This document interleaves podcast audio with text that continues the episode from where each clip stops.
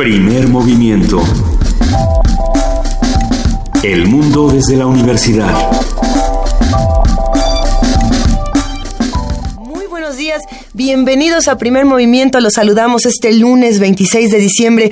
Queridos radioescuchas, ¿cómo han celebrado? ¿Qué están haciendo? ¿Dónde están? Querida Juana Inés de esa jefa de información, ¿dónde estamos nosotras?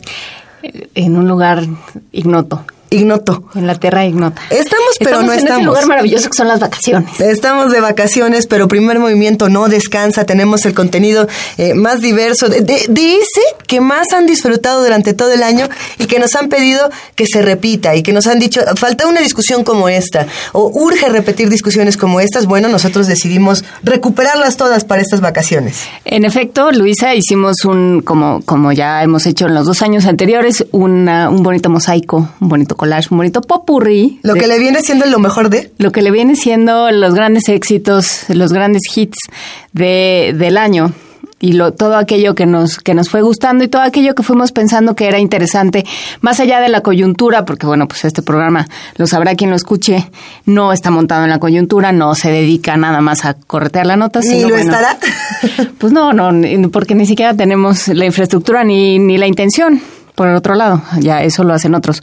Pero bueno, más allá de las coyunturas y más allá de lo que puede haber detonado una nota una discusión, una reflexión en particular, pues las reflexiones en sí mismas, dado el, el carácter de esta estación, de esta universidad y de este de esta emisión radiofónica, pues nos llama a, a pensar y a profundizar un poco más en los temas. Así es que, pues, pues bueno, decidimos que había que recuperar algunas cosas por ahí. Los invitamos a que se queden con nosotros el día de hoy y toda esta semana de vacaciones. Eh, de 7 a 10 de la mañana estamos en www.radiounam.unam.mx, en el 860 de AM y por supuesto en el 96.1 de FM. Y vamos arrancando con esta información que como siempre nos proporciona la universidad de lo que ocurre desde dentro y para afuera. A ver qué hay el día de hoy. ¿Tú sabes que hay un bioterio en la FES Iztacala? Pues sí, ¿no? No, No, que no sabía, nadie sabe. Obvio Esto sí. no sabías. A ver, cuéntanos, Juana Inés. Desde 1986, el bioterio ¿Año de, de la mi nacimiento? Fíjate nada más. Bueno, tú naciste, tú y el bioterio de la FES Iztacala nacieron en 1986. Y eh, la- este bioterio provee de animales de laboratorio para la investigación y docencia conforme a la norma oficial mexicana 062. Y la información la tiene, la información completa de este asunto, cómo, cómo funciona este bioterio y a quién, a quién le presta servicio, la tiene nuestro reportero Antonio Quijano. Vamos a escucharlo. La Facultad de Estudios Superiores Iztacala cuenta con un bioterio creado en 1986 con el propósito de proveer animales de laboratorio para la investigación y docencia en esa entidad académica. Las ratas y ratones que ahí se desarrollan cumplen con la calidad genética y microbiológica que establece la norma oficial mexicana 062. Estos roedores son esenciales para las prácticas académicas en carreras como biología, medicina o psicología. Habla María Leticia Flores Sánchez, responsable del área de bioterio. Todas las personas que quieren usar animales primero tienen que llenar ciertos requisitos, formatos de registro, formatos de solicitud y nos entregan resúmenes de protocolo y por eso sabemos de en qué trabajan. Pero básicamente trabajan en inmunología, en cáncer, en áreas de psicología, en neurociencias. Habla Tomás Villamar Duque, técnico académico. Bueno, en este bioterio apoyamos en la parte académica a carreras como psicología, aunque a psicología solamente se le abastece de animales y los mantienen allá en sus áreas, a biología a través de un módulo que se llama metodología científica, que digamos que es como la primera incursión de los alumnos para elaborar proyectos de investigación, tanto en la parte teórica como práctica, desarrollan un proyecto semestral para que a la postre pues ya se incorporen al, a otro módulo, al ICIT, que es ya propiamente cuando se integran a proyectos formales de investigación. Y también, aunque en el último semestre no tuvo uso de animales, en la carrera de medicina, a través de proyectos piloto, para que también incursionen en esa, parte de investigación. El experto explicó que el modelo ofrece control tanto genético como sanitario que permite comparar resultados tanto hacia otras especies como inclusive al ser humano. Para Radio UNAM, Antonio Quijano. Seguimos aquí en primer movimiento vacacional, sobre todo primer movimiento decembrino, de ese que tiene las mejores rolas infantiles. ¿Cuántos villancicos te sabes, Juana Inés? Muchísimos. No voy a, no, no, no. ¿No vas me a cantar? provoques. Ok. Porque además ya es 26. ¿No se vale seguir poniendo villancicos ya ahorita? ¿Ya no? Pues nos van a seguir. El problema con México es que la Navidad no se acaba nunca. Nunca se acaba porque... Está bien. Porque luego vienen los reyes. Entonces, hasta que no pasan los reyes, como que no acaba de sentir. Y luego la candelaria y así. Y entonces, con ese pretexto, no solo comemos todo el tiempo, sino ponemos villancicos. Vamos a escuchar uno aquí en nuestra rola para niños. Vamos a disfrutar de esta post-Navidad.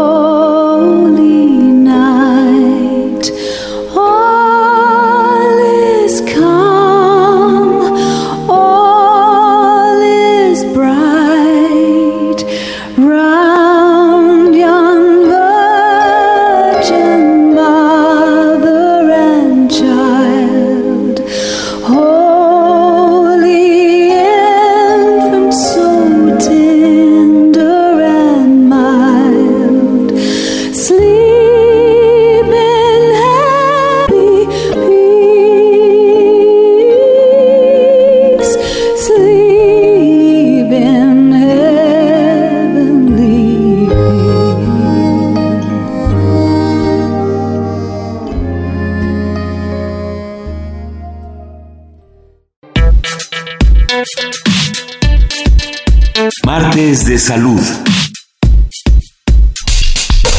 Es 26 de diciembre y probablemente a muchos de los que nos acompañen aquí en la transmisión vacacional de primer movimiento les ha de doler la cabeza. Es, no hay duda de que... eh, ¿Ya los, atacó la migraña? Pues sí, entre la música, entre el vértigo vacacional, entre Los los, camiones, excesos. los excesos, la comida, la bebida y todas las cosas que uno se suele aventar, eh, acaba uno con un dolor de cabeza que le dura como del 26 al 30.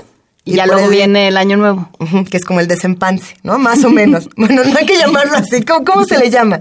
El, el mano a mano es el 31. Sí, a mí el 31 como que no me hace ninguna ilusión, pero ese es un problema que yo tengo. Si yo les contara, queridas radioescuchas, con quién pasé el 31 del año pasado, qué cenamos y cómo nos divertimos, un saludo a, a Maya F. Miret, que, que la queremos y a ver si nos invita otra vez a cenar este año. Eh, vamos a hablar de migraña, mejor. Mejor hablemos de migraña. Vamos a hablar de migraña. Eh, recordemos esta conversación. Platicamos con el doctor Eduardo Calixto, jefe de neurología de la Dirección de Investigación de Neurociencias del Instituto Nacional de Psiquiatría, y con Francisco Hinojosa, Pancho Hinojosa, él es escritor, creador de La peor señora del mundo, este libro emblemático. Pues hace mucho que cumplió 15 años ese libro, o sea que ya debe tener como veintitantos. Eh, sobre la peor, la una mujer espantosa que le ponía limón en los ojos a sus hijos y para castigarlos y, y contra la cual se, se, se alzan los niños y se vuelven libres. Pero bueno, Es interesante pensar en ese contraste que se hace de la literatura infantil y de estos personajes emblemáticos, a veces hasta arquetípicos, como es la peor señora del mundo, a cómo vive un autor sus propias vivencias y cómo se vuelve Y confesional. monstruos. El, el monstruo precisamente de Pancho Hinojosa es La migraña en racimos. Este libro lo publica precisamente en Almadía en, en el 2016 y vale muchísimo la pena volver a escuchar esta conversación que esperemos disfruten tanto como nosotros disfrutamos cuando la tuvimos. La migraña es una enfermedad que se refiere a la existencia de crisis o ataques de cefalea, los cuales se presentan junto con síntomas de forma episódica y recurrente. Dichos ataques pueden inhabilitar a la persona mientras ocurren. Un día con migraña no permite realizar las actividades habituales, pues además del intenso dolor de cabeza, suelen aparecer trastornos vegetativos como náuseas y vómitos. Se altera la percepción de cualquier estímulo, luz, ruidos, olores, presión y puede haber también ansiedad. Las migrañas son uno de esos males silenciosos que millones de personas sufren en el mundo. El 75% de los afectados son mujeres. Las personas que las padecen aseguran sentirse prisioneras debido a que el dolor puede aparecer sin previo aviso y llega a ser tan insoportable que a veces se dificulta hasta abrir los ojos. Bueno, para hablarnos sobre los orígenes, explicaciones, curas y estragos de la migraña, esta mañana nos acompaña en la línea el doctor Eduardo Calixto. Él es jefe de neurobiología de la Dirección de Investigaciones de Neurociencia del Instituto Nacional de Psiquiatría. Muy buenos días, doctor Eduardo Calixto. ¿Cómo está? Bienvenido. Muy buenos días, Luisa, Benito, Juan Inés, un honor estar con ustedes. Gracias, muchas nuestro. gracias. Pues también está con nosotros, y lo agradecemos inmensamente, eh, Francisco Hinojosa, escritor, editor de literatura infantil y poesía, y además ah, Paciente. paciente porque escribe un libro sobre migraña en racimos, que es un caso más particular de la enfermedad. Pancho Hinojosa, buenos días, qué gusto estar que estés con nosotros. Buenos días, Benito. Ah, qué, qué gusto que esté. A ver, cuéntanos, ¿de dónde sale tu, tu migraña en racimos? Y estoy hablando del libro, pues. Pancho Hinojosa. sí.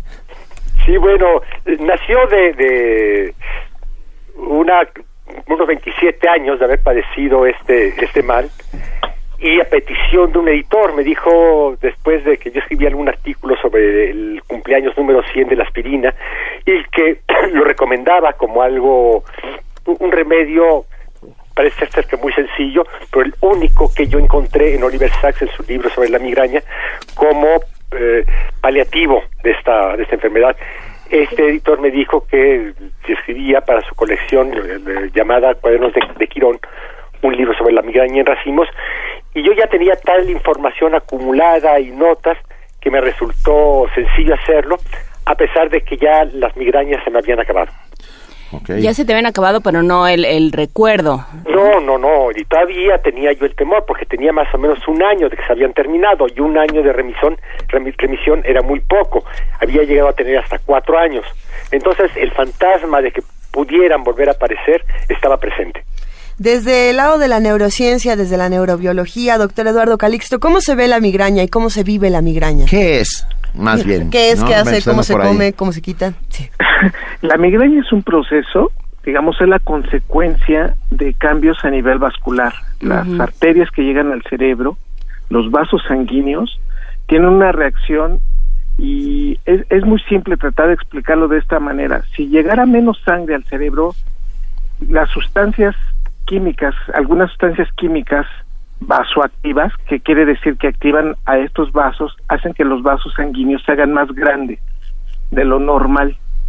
Y entonces hay una paradoja terrible. Por alguna razón, sea oxígeno, sea que estamos respirando inadecuadamente, sean hormonas, sean cualquier tipo de estímulo que haga que el cerebro deje de tener sangre, en los siguientes cinco minutos genera una reacción, los vasos se hacen más grandes y eso puede perdurar entre 20 y 30 minutos hasta 6 horas.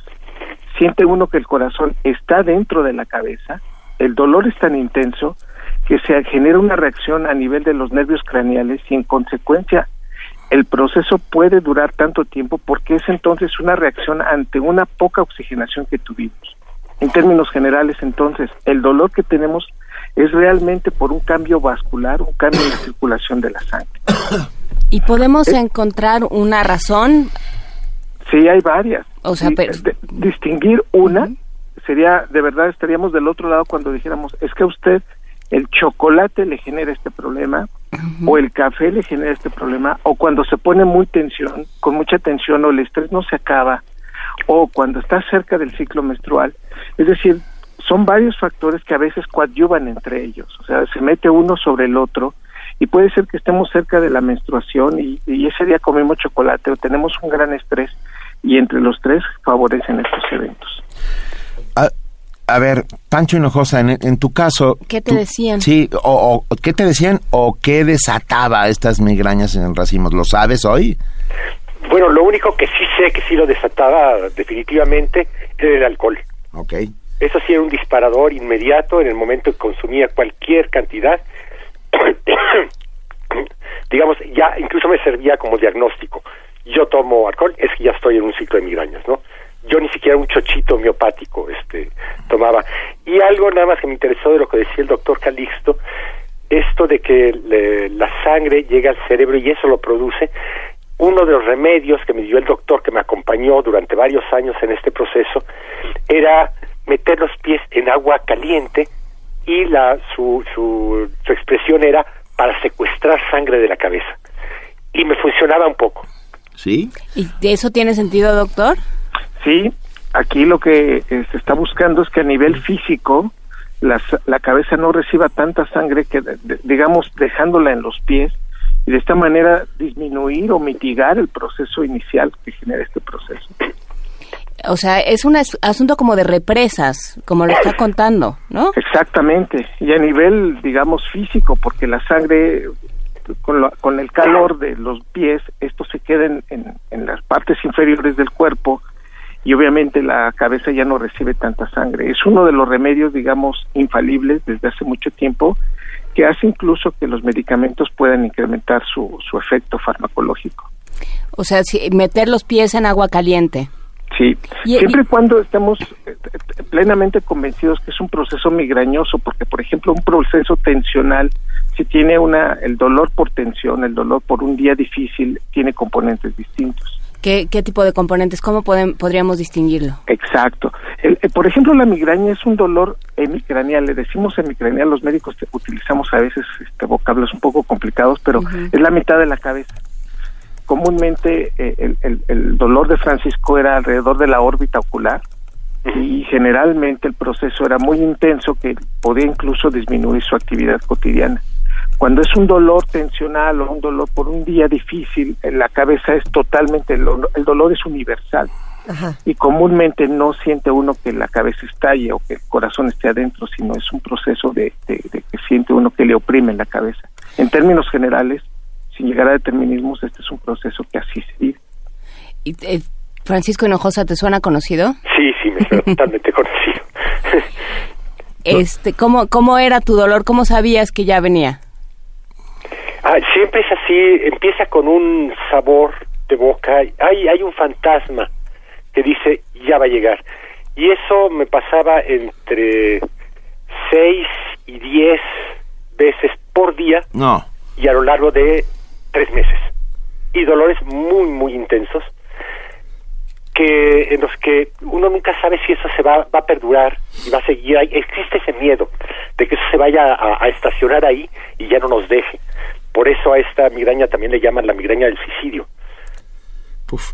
¿Y qué, qué tan inhabilitante en tu caso era, Pancho?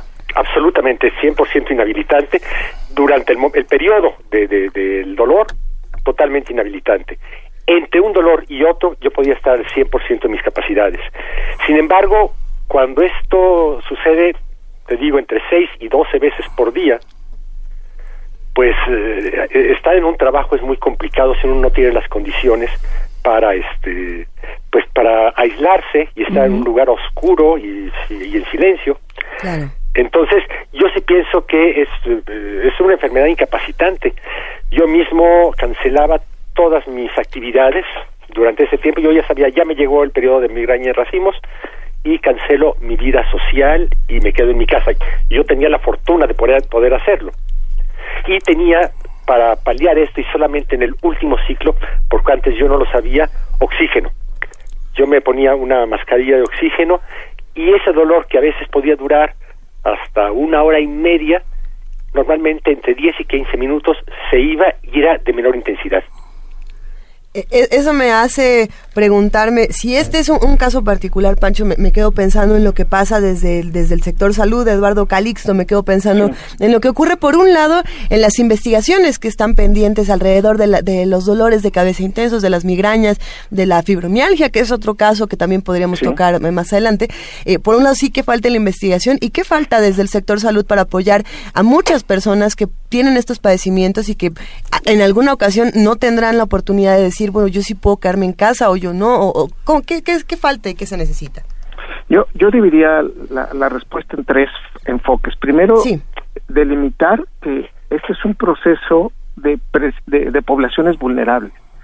La migraña en general, por ejemplo, la que nos comenta Francisco, va, viene acompañada de un proceso de aura. Sabemos que ya viene. Es más, sabemos la- lo, lo incapacitante que puede ser con el aura. Sintomatología como sentirse mareado, sentirse con sensación, por ejemplo, de náusea o, percibir algunos olores. La población debe ser vulnera es vulnerable a esto, a esta migraña, por ejemplo, y, digo, sin, sin poner en- en- en duda lo que nos está diciendo Francisco, son más frecuentes en mujeres y hay un componente hormonal muy importante en esto. La migraña en racimos como la que tiene Francisco es más frecuente en hombres. Por Así cada es. siete hombres hay una mujer. Y en términos generales, primero entonces entender la población vulnerable, mujeres o hombres, aquellos que no llegan a tener aura, tienen otros procesos. Segundo punto fundamental, identificar después de que si ya tenemos el diagnóstico y hemos sido diagnosticados, tomar los medicamentos en su momento y en su magnitud tratando desde los primeros estadios en, en- en que esto no se vaya, o sea, que, que no nos atrape el dolor a la mitad del tráfico o si ya estamos en el trabajo, tener el medicamento para poder abortar esto. Y finalmente, dentro de las investigaciones, entender cuáles son los mecanismos. Hoy estamos plenamente convencidos que son sustancias y a nivel vascular, pero seguramente hay otros elementos que están jugando como los pares craneales y los músculos de la cara. Entonces, en términos generales, sí, todavía nos falta mucho por entender este proceso en su magnitud de etiología en sus consecuencias. Aparentemente no es genético, ¿verdad, doctor? A- Aparentemente no, aunque hay elementos que sí implican que algunos eh, algunas migrañas son familiares, que si la padece la mamá vamos a tener problemas con las hijas. Sí, pero, y mire, curiosamente, leyendo el libro de Francisco Hinojosa, él comenta que solo conoce a otras dos personas que tienen migraña en racimos, que son su padre y su hermano. ¿Es así, Pancho? Así es, sí, y es cierto, ciertamente es más raro que existe un antecedente familiar en el caso de la migraña en racimos o síndrome de, de Horton.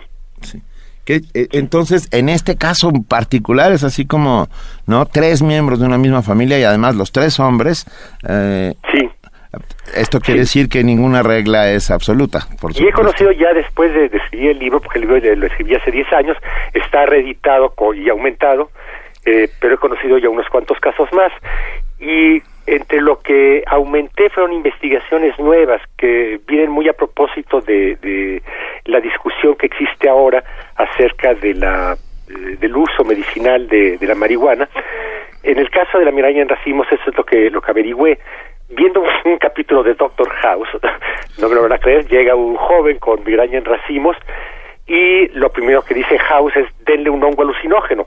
Y claro, los demás médicos no le creen ni nada, hasta que finalmente sí le dan el hongo alucinógeno y el joven alucina, etcétera, pero eh, se, se termina su ciclo de, de- de migrañas. Me puse a investigarlo y ciertamente sí hay investigaciones que eh, tienden a hablar no solamente de los hongos eh, alucinógenos, sino también del LSD. A esto, eh, un grupo de científicos de la Universidad, creo que de Harvard, eh, lograron quitarle al LSD el ingrediente alucinógeno, psicotrópico, y este y, y se llama el compuesto BOL no sé qué número, y es está como recomendado para el tratamiento de migraña en racimos. No es, por, por supuesto, todavía no se puede conseguir, está en, en, en, en- en En etapa experimentación. experimental ¿eh? pero este pero bueno es de un dato así y ya conocí a una persona que en efecto él tenía sus ciclos de migraña invernales por lo tanto no época de hongos pero sí consiguió el SD no le hizo nada pero su siguiente ciclo fue en mayo consiguió un hongo alucinógeno y el y esto se, se, se detuvo Y, doctor, ¿esto, esto Sí. tiene, cono- conoce este tipo de investigaciones? Sí, totalmente. Hoy reconocemos que el neurotransmisor involucrado en la etiología, en, digamos, en la proyección de esto para que se haga crónico, es un neurotransmisor que está también relacionado con la depresión, la serotonina. Mm, Y en consecuencia, hoy reconocemos que si nos metemos, como lo dice muy bien Francisco, en esta neurotransmisión específicamente de los siete receptores en cuatro, este proceso puede mitigarse y de hecho muchas de las investigaciones se han ido a sobre el manejo de la serotonina, tanto con incremento de los niveles como con los receptores, porque reconocemos que cuando la serotonina disminuye este proceso es el generador de estos eventos y dando estas, digamos, psicotrópicos y estos alcaloides, que modifican la neurotransmisión de la serotonina pueden modificar el dolor. Muchos de los dolores, incluso no siendo nada más de migraña, pueden ser tratados con algunos antidepresivos con gran éxito. O sea, lo, de lo que de lo que se trata no es tanto de los hongos, de lo que puedan tener los hongos alucinógenos o no, sino de esta producción de serotonina. Así es. ¿Por qué, por qué es importante, me gustaría preguntarles a los dos, eh, creerle a una persona que dice, yo tengo una migraña muy fuerte, yo tengo este dolor de cabeza, eh, más, más allá de si es eh, real o no el dolor, hay consecuencias que uno puede padecer más adelante si no se atienen este tipo de, de trastornos y si no se le cree a las personas que, que los tienen. Pero primero, ¿con, con quién arrancamos? Pancho, ¿qué opinas? Bueno, creo que eh, lo primero que, que, que necesita alguien que padece una migraña, yo creo que también cualquier otro tipo de enfermedades crónicas, es el poder hablarlo, el poder decirlo y ser escuchado por un médico. Eso no siempre sucede. Los médicos normalmente dicen cuáles son cuáles son tus síntomas, esto, esto, y se receta este medicamento y se acabó. Y un eh, paciente de, de, de migraña en racimos necesita ser escuchado. Creo que es, ese es como una de las, el primer camino hacia una sanación. Y eso, y, y- y que pueda ser considerado como una enfermedad incapacitante, que creo que lo es. Doctor Eduardo Calixto. Bueno, hay que reconocer que lo que en medicina, de hecho, los primeros libros de medicina indican que el dolor más frecuente es el dolor de cabeza. Y entender este proceso para los que estudiamos la medicina nos dicen que hay signos y síntomas. Un signo lo puede uno medir, un síntoma hay que creerle al paciente. No podemos medirlo, tenemos medidas semicuantitativas para hacerlo y le, cuestionamos y debemos creerle del dolor. El problema es que el dolor de cabeza es la manifestación de muchísimas, digamos, entidades que inician el proceso, desde enfermedades infecciosas, autoinmunes, como el mismo proceso de cambio vascular. Entonces, en estas condiciones, sí debemos ser muy, muy los médicos y, quienes padecen esto deben dar una explicación adecuada del proceso, porque hoy reconocemos lo que hace todavía 10 años pensábamos que no era, no era de esta magnitud, hoy sí lo tenemos que reconocer sobre lo siguiente. Muchos de estos eventos, como son cambios vasculares, sí pueden estar relacionados a mediano o largo plazo con aporte de sangre y se ha relacionado con algunos datos de microinfartos o enfermedades neurodegenerativas como Alzheimer. Entonces, si bien todavía nos falta identificar cuál es el lazo y el, hilo para seguir y acabar, por ejemplo, con este evento, si no podemos dejar de lado y decir, es que me duele la cabeza y entonces normalizar el evento y decir, es que me duele la cabeza, mejor me quedo en casa y, y ya mañana me reincorporo. Este proceso que lo hace el 80% de la población deberíamos cuestionarnos de que no es que nos duela la cabeza y solamente quedarnos, sino atendernos e ir por la causa, porque cada dolor sí tiene y tenemos la obligación como médicos de identificar con precisión cuál es el diagnóstico y dar el tratamiento específico para evitar consecuencias a mediano o largo plazo. Nos escriben a nuestros amigos que hacen comunidad todos los días aquí en Primer Movimiento y uno de ellos, Hugh, dice, ¿podría repetir el nombre del libro y alguna otra bibliografía? ¿Qué, qué podemos hablar sobre la migraña? Además de Doctor House. Además de Doctor House. ¿Cuál, ¿Cuál de Oliver Sacks recomiendan? La migraña se llama. Se llama La migraña. La migraña, editado por Anagrama. Ah, de Oliver Sacks, La migraña, digo, Y creo que es un libro que eh, lo podemos entender, es un libro que también puede entenderlo alguien que no es médico, ¿no? Y Buscando el Cielo, que es Cronopio Lucía, dice, ¿se puede quitar la migraña en algún momento de la vida? Me dijeron que después del embarazo puede desaparecer. ¿Puede ser así, doctor Calixto? Se puede controlar, difícilmente podemos decir que hay una etapa que sea distinguible para decir que ya no hay. El, el- paciente que padece migraña va a tener crisis y tal pareciera que ya se curó y hay un momento que se puede desencadenar. Entonces, curarlo totalmente estamos digamos, ah, cerca más que otras enfermedades, pero las crisis siempre nos van a acompañar a quienes son migrañas. Francisco, tú hablas de tu migraña en pasado. Sí. Eh, ¿Sientes que puedes hablar de ella en pasado o todavía te ronda? ¿Todavía es el fantasma que recorre Europa? Pienso que ya este que ya se fueron. Tengo 11 años de remisión y antes yo había te- tenido hasta eh, llegaba a tener hasta un periodo de cuatro años en los cuales siempre había tenido fantasmas, unos pequeños dolores, unas sensaciones que me hacían recordar que eso no se había ido. Y en estos 11 años no he tenido nada. ¿A qué se debe? No lo sé muy bien. Tuve varias eh, terapias que, que experimenté al final del último ciclo. Una que se llama radiónica, otra la sonoterapia. Después fui con un fisioterapeuta que me aco- acomodó eh, algunas vértebras que me dijo que estaban mal. Y yo llegué en ese momento con migraña y cuando me acomodó eso, la columna, fue la última migraña que tuve. Ok.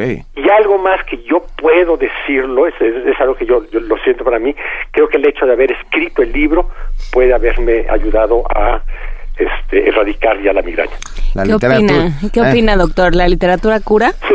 Sí, totalmente. El hecho de que él se haya dado una explicación y que encontremos muchas respuestas a través de este proceso catártico y que incluso disminuye mucho el proceso tensional y el entendimiento de una enfermedad y saber qué es lo que se tiene que hacer ayuda muchísimo.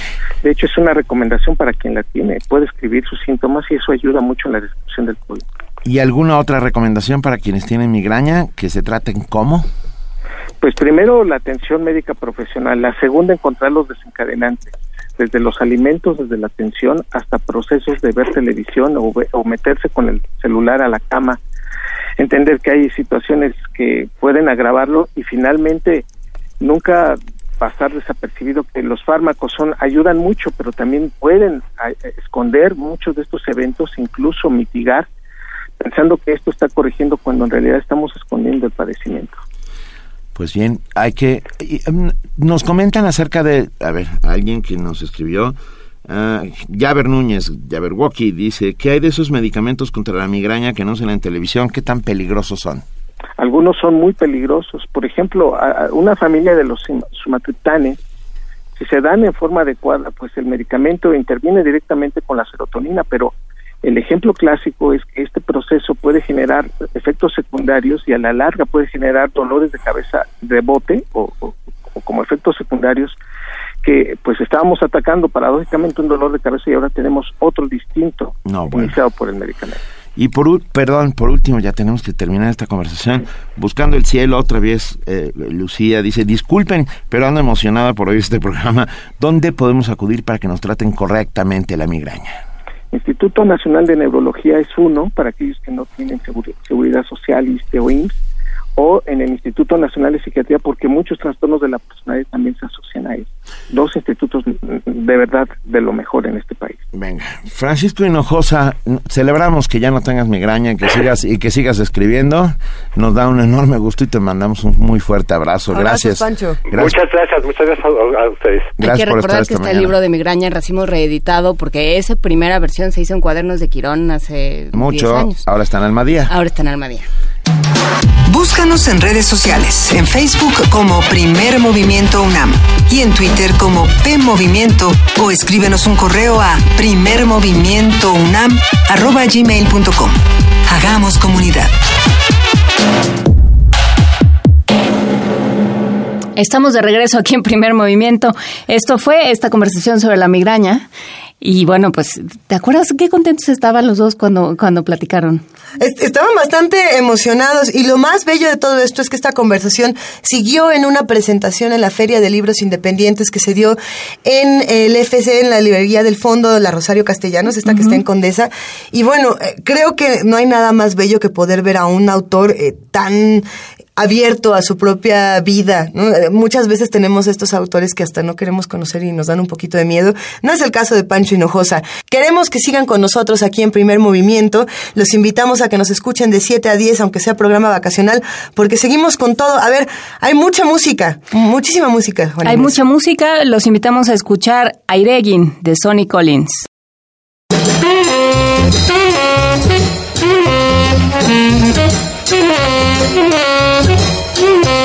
Thank you.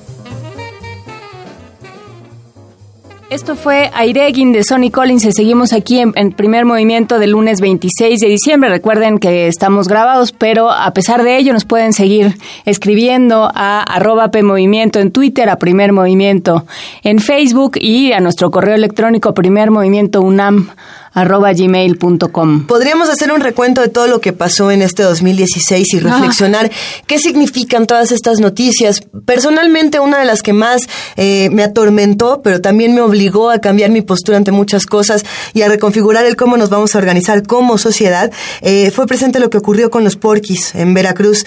Me parece que, que fue algo que a muchos nos cambió desde la, desde la manera en la que usamos las redes sociales hasta cómo respondemos a través de ella y qué vamos a hacer para defender a nuestras mujeres, a nuestros jóvenes y también para exhibir la violencia ¿Y desde dónde? Es muy controversial la nota de los porquis, lo platicamos con Daniela Jacome el 30 de marzo de 2016, estoy seguro que muchos de ustedes recuerdan esta nota nacional pues sigamos discutiéndola. porque además siguió dando muchísimo Y sigue, todavía y sigue. y sigue porque todavía están en proceso estos jóvenes a quienes se, se denominó como los porquis se eh, y que y que bueno pues se fueron se fueron a España y hubo una serie ahí de procesos de, de extradición y una serie de dimes y diretes que si el papá los estaba acusando de manera de manera injusta que en realidad lo que estaba haciendo era era Un una chantaje.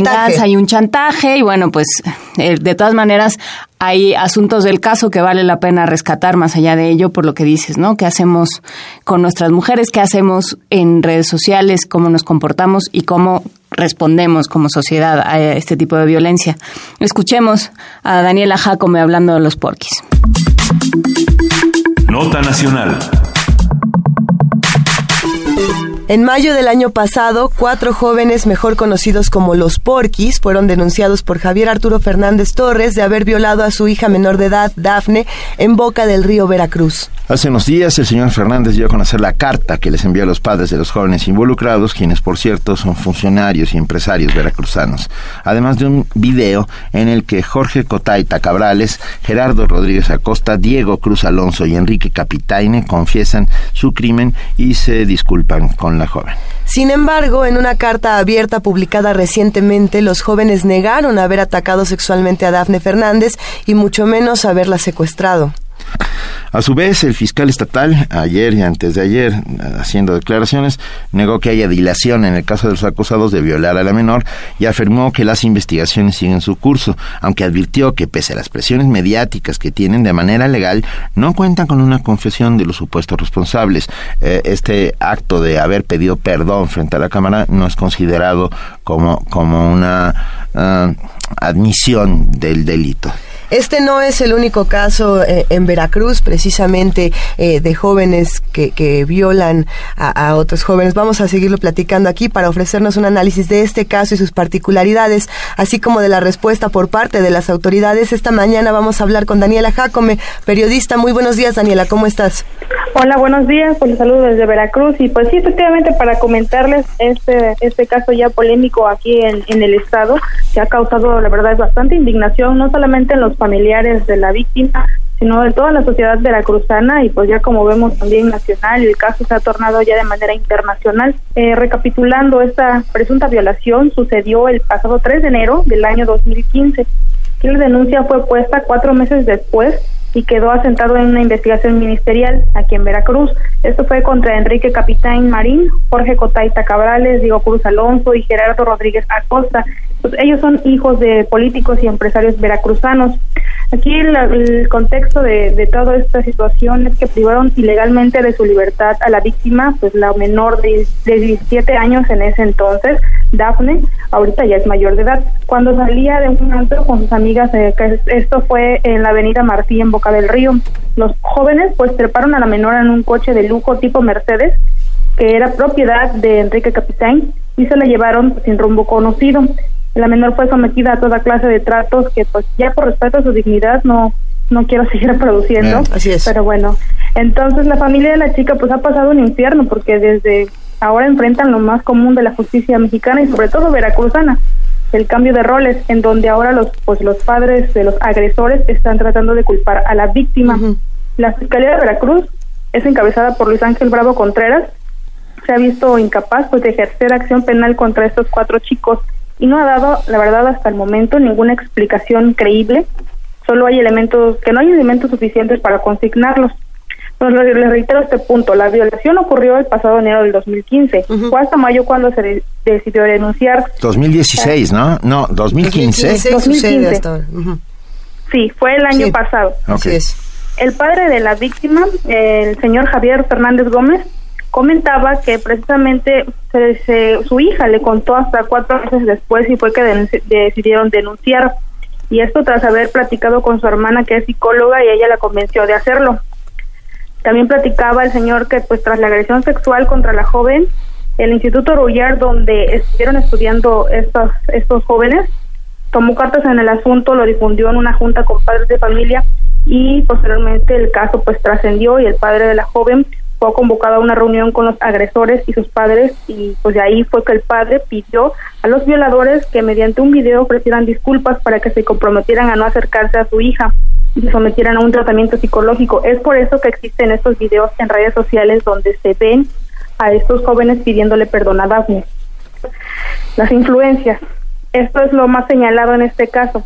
El señalado como el mayor agresor, que es Enrique Capitán Marín, es hijo de Felipe Nicolás Capitán Rivera. Él fue alcalde de, de Nautla, municipio de Veracruz, integrante del Partido Revolucionario Institucional y es amigo del exgobernador Fidel Herrera Beltrán. Él lo puso al frente de tránsito de Veracruz cuando estuvo el trienio acá en Veracruz de John Rementería P y después tuvo que dejar el cargo, pues según dijo, por presiones de grupos delincuenciales. Tenía en su poder casi todos los trámites y cobros de multas en tránsito, incluso con una oficina dentro de las mismas instalaciones ubicadas ahí en Avenida Montesinos. Bueno, Felipe Capitán es originario de Nautla, es empresario del ramo citrícola, tiene una empresa muy grande de jugos y, y- y cosas de citrícolas que está contaminando precisamente el río Bobos allá en, en esa zona y está causando una mortandad de peces impresionante que también no ha pasado, no ha trascendido el caso a pesar de que ya hay denuncias de muchas organizaciones ambientales. Todo esto ha originado pues mucha indignación, no solo en la familia, como les comentaba, toda la sociedad, activistas y de todo tipo. El pasado lunes precisamente se, se convocó una marcha de paz y en exigencia de justicia para los familiares y la víctima de la violación. Ahí se congregaron de, de decenas de personas. Primero se empezaron pocos, de ahí posteriormente se fueron fueron creciendo las personas, llegaron más o menos a ser 500, salieron a marchar por las calles del Boulevard y el centro de Veracruz. Y ahí iban portando playeras y globos blancos. Los familiares y amigos de la presunta víctima, Dafne Fernández, pues se reunieron en el asta bandera y salieron a caminar. Ellos portaban lonas y cartulinas. Asimismo también exigían pues justicia, eh, coreando el gobierno de Veracruz que quisiera pagar a los presuntos culpables. Decían ya basta, levantemos la voz, señor fiscal, pedimos justicia. Eran como 500 personas. Ahí entrevisté a María Elena Bretón de la Cruz, abuelita de la víctima. Ella dijo que la marcha, ah, por otra cosa también, estaban diciendo que la marcha ya se estaba politizando, porque ahorita precisamente estamos viviendo un tiempos electorales en Veracruz. Estaban diciendo que la marcha se estaba politizando y pues ella decía que no está politizada como lo han dicho, que lo que piden es justicia, no dinero, que inclusive dijo ella, hizo una, una declaración bastante fuerte ahí, dijo que no ha- que ha recibido amenazas de parte de los padres de los violadores. Vamos a escuchar, si les parece, lo que comentaba María Elena Bretón, abuelita de la víctima. que se unan a nuestro dolor, porque es un dolor el que traemos. No es una fiesta, es un dolor, señores. Les vuelvo a repetir. a los políticos entonces? A los políticos que se retiren de esta situación y que hagan justicia conforme a derecho. Es lo que pedimos. No pedimos otra cosa, señores. Justicia, ¿sí? Y mi yerno es un gran hombre, un gran señor. Mis respetos para el contador Javier Fernández Gómez. Es un gran padre, un gran esposo y no tienen por qué difamarlos que ya le dieron dinero. Nos amenazan, a mí me amenazan que le van a quitar la cabeza a mis hijos, que no sé qué, que ellos son muy poderosos. Señores, hagan lo que quieran, pero yo tengo fe que sí se va a hacer justicia en esta ocasión. Salieron a decir el abogado de los, de los jóvenes, ahí ustedes cómo responden.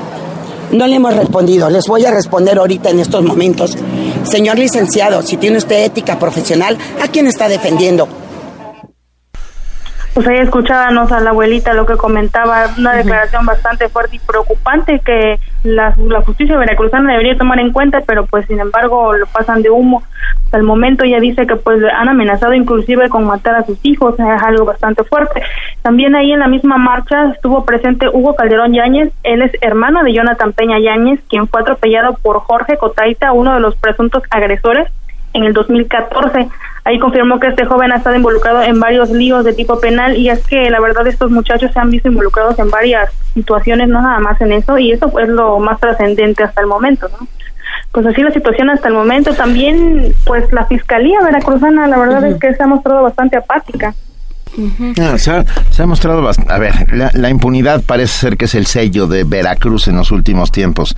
Están sucediendo cosas todos los días eh, que nos están dejando helados, eh, Daniela. ¿Cómo, ¿Cómo sientes tú que está reaccionando la sociedad civil, la gente de a pie, la gente de la calle, ante, ante esta ola de violencias y de muchas violencias distintas? Acabamos de saber de, de estos siete policías en, en Perote, no, ay, Papantla. Papantla, Papantla, Papantla. perdón. Ya son ocho. Ya son ocho policías más, más todos los de eh, los que en Tierra Blanca. No, bueno, o sea, Veracruz es, es un- una suerte de, de, De tierra de nadie. de tierra de nadie, de sinónimo verdad de, es que- de impunidad.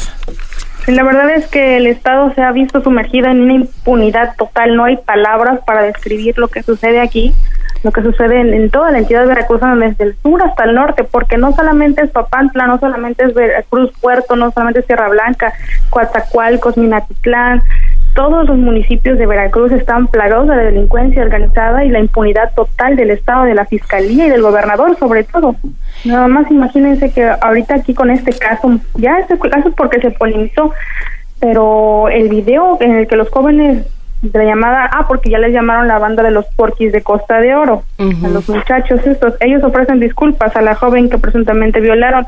Ante esto, pues el eh, Luis Ángel Bravo Contreras, quien es fiscal del Estado, dijo que no es una prueba de confesión, sino solo un indicio. Él dijo que los videos no son prueba como tal y pues esto la verdad ha causado todavía más indignación. Si gustan vamos a escuchar lo que comentaba el fiscal en una rueda de prensa ofrecida el día de ayer. Por favor. De mi compromiso de que vamos a llegar a la, a la verdad. Esos videos que al menos son los que yo he visto no hablan de una confesión, ¿eh? hablan de una disculpa, eh, se oyen hay algunos otros escenarios. Ese video no es más que un indicio que sumado a otros elementos puede construir la verdad de lo que pasó ahí, pero para construir la, y no, y no digamos construir, sino para llegar a generar en actuaciones esa verdad, pues necesitamos investigar. Y no es un asunto fácil de investigar, es un hecho de realización oculta. Tiene, es el debate de pruebas que señala la parte denunciante contra las excepciones que opone la parte denunciada. La denunciante señala ciertos hechos graves, lamentables, y el denunciado, los denunciados niegan y ambas partes aportan pruebas. Y ambos escenarios el Ministerio Público debe de tutelarlos. Pero al fiscal todo lo que decía sobre esta situación. Pues él considera que, que hay intereses de terceros que buscan sacar provecho de esta situación y negó que haya una dilatación de este caso que lleva al menos 10 meses ya sin que se haya consignado a algún culpable. Pues es preocupante esta situación. La verdad es que es bastante denigrante a ni- que a nivel nacional e internacional seamos noticia por estas situaciones, por la por la justicia veracruzana que simplemente no actúa. Y Daniela, eh, es Veracruz se está convirtiendo en una tierra de indicios, por usar la, la palabra del fiscal, ¿no? Como que todo empieza, na- nada, nada se resuelve y nada se investiga y por supuesto nada se paga, pero todos los indicios, como esta, como esta confesión, como todas las pruebas que existen de, de este crimen y de muchísimos otros, están ahí. Y esto, como bien lo decías hace un momento, se inserta en un, en un momento de, pues de- en un momento electoral, en un momento eh, de ebullición política. Eh, ¿Cambiará algo con las elecciones o cuál es la actitud de la gente? ¿Cómo sientes el pulso de la gente? Mira, el, el hecho es que la gente está cansada, está harta de tanta impunidad. Tan es así que en las marchas, pues que fue convocada para, para el apoyo de esta chica, se esperaba que solamente se hicieran los puros familiares, se congregaron bastantes personas. La gente responde, la gente responde cuando se tratan de estas situaciones, cuando se les convoca a que apoyen, a que se levanten en contra de este, pues ahora sí que de la impunidad y del gobierno de Veracruz, lo hacen. Eso es seña y prueba de que están hartos y están pues ya fastidiados sobre todo esto, de que existe un clima político en Veracruz ahorita muy reñido, es real, también existe, porque inclusive en la marcha se pudieron ver algunos actores políticos ahí que cargaban las lonas y se ocultaban detrás de la lona para que no les tomáramos la foto pero ahí iban, ahí estaban presentes y trataban de politizar la marcha. Entonces, la verdad es que es un panorama bastante tenso, porque pues es toda la impunidad y aparte el clima político de estos actores políticos están peleando el poder como como locos, aunque nada más va a ser por dos años, porque es la mini gobernatura en Veracruz.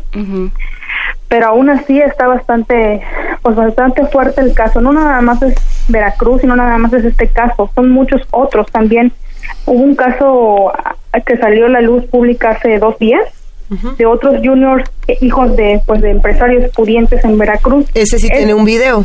Ese sí existe el video en, en redes sociales. El video de Y la algún- violación. El video de la violación. Así es. Este se trata pues de alumnos de la Universidad del Valle de México, eh, también aquí de Boca del Río. Fueron denunciados por abuso sexual. Ellos tras grabar una, una joven teniendo relaciones con un junior del fraccionamiento La Tampiquera. Es otro fraccionamiento adinerado de aquí de Boca del Río. La madre de la chica denunció personalmente a los juniors Jorge Francisco Pereda Ceballos, Serafín González García y Osvaldo Rafael Cruz. Este último es hijo de Rafael, el Negro Cruz, es alto funcionario de la Secretaría de Desarrollo Agropecuario, Rural y Pesca, la CEDARPA, y también es pues consejero del gobernador del estado, Javier Duarte. En la denuncia penal, pues narra que su hija asistió a la playa Penacho del Indio, se llama, en compañía de sus amigas, y ahí se contactó con José Francisco Pereda. Ellos tuvieron una convivencia y de ahí se fueron a una, a una casa particular en el fraccionamiento de La Tampiquera a seguir la fiesta. Ahí los jóvenes estuvieron bebiendo y la misma joven re- relata que ella estuvo bebiendo y perdió el conocimiento y se quedó dormida. Posteriormente pues se despertó y se fue con sus amigas, llegó a su casa y fue hasta un día después que se enteró que habían abusado de ella a través de un video que se hizo viral entre la comunidad universitaria. Ahí la madre expone que esta denuncia pues eh, fue basada en que ya un gran sector de la, de la universidad contaba con la copia del video en los teléfonos celulares donde se veía pues claramente que la joven fue violada, que estaba inconsciente y este joven Osvaldo Rafael Cruz fue el que grabó, el que grabó esta violación. En la demanda está puesta por pornografía y violación y el video del abuso pues ya está en varias páginas de internet inclusivamente este páginas de pornografía. Es- esperemos que el fiscal del Estado no lo considere un indicio, sino una prueba flagrante de delito cometido. Pues ante esto, ante este, este caso, no han emitido absolutamente ninguna declaración, inclusive el gobernador del estado estuvo ayer en la noche aquí en Veracruz, en el World Trade Center, ofreciendo una rueda de prensa, pero no quiso hablar del tema, porque inclusive, pues como les comentaba, uno de los uno de, uno de los muchachos es hijo de, de un allegado funcionario de él. Entonces, inclusive es su consejero. Y pues la verdad es que no sabemos cómo voy a tomar este caso, ahora qué vayan a hacer, si vayan en realidad a tomar cartas en el asunto, porque ya es demasiado, yo considero que es demasiado. Y en la rueda de prensa no mencionaron nada de estos casos, simplemente mencionaron la llegada del mando único a Papantla, pues tras la detención de los policías municipales por la presunta desaparición forzada de tres muchachos en esa zona. Bueno, a ver. Daniela Jacome, periodista, muchísimas gracias de verdad por todo, por todo este eh, gran labor informativa que has hecho con nosotros este día. Te lo agradecemos inmensamente. Radio UNAM eh, se complace en tenerte con nosotros y de verdad tenemos que seguir con, con los ojos y con el dedo apuntando al estado de Veracruz todo el tiempo y seguir eh, hablando de la impunidad y de la violencia desatada que hay en ese estado. Claro que sí, pues yo desde acá haré mi parte y si gustan, pues posteriormente nos estamos comunicando y vamos vamos dándole seguimiento a este caso, no solamente a este, sino a todos los demás que seguramente van surgiendo porque lamentablemente Veracruz ahora es noticia nacional e internacional y eso deriva precisamente del mal gobierno que tenemos actualmente. Muchas gracias, Daniela. Un abrazo.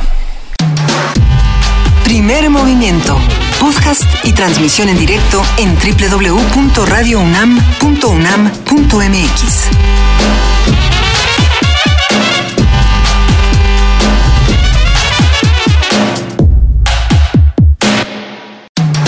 Búscanos en redes sociales, en Facebook como Primer Movimiento UNAM y en Twitter como P Movimiento o escríbenos un correo a primermovimientounam@gmail.com.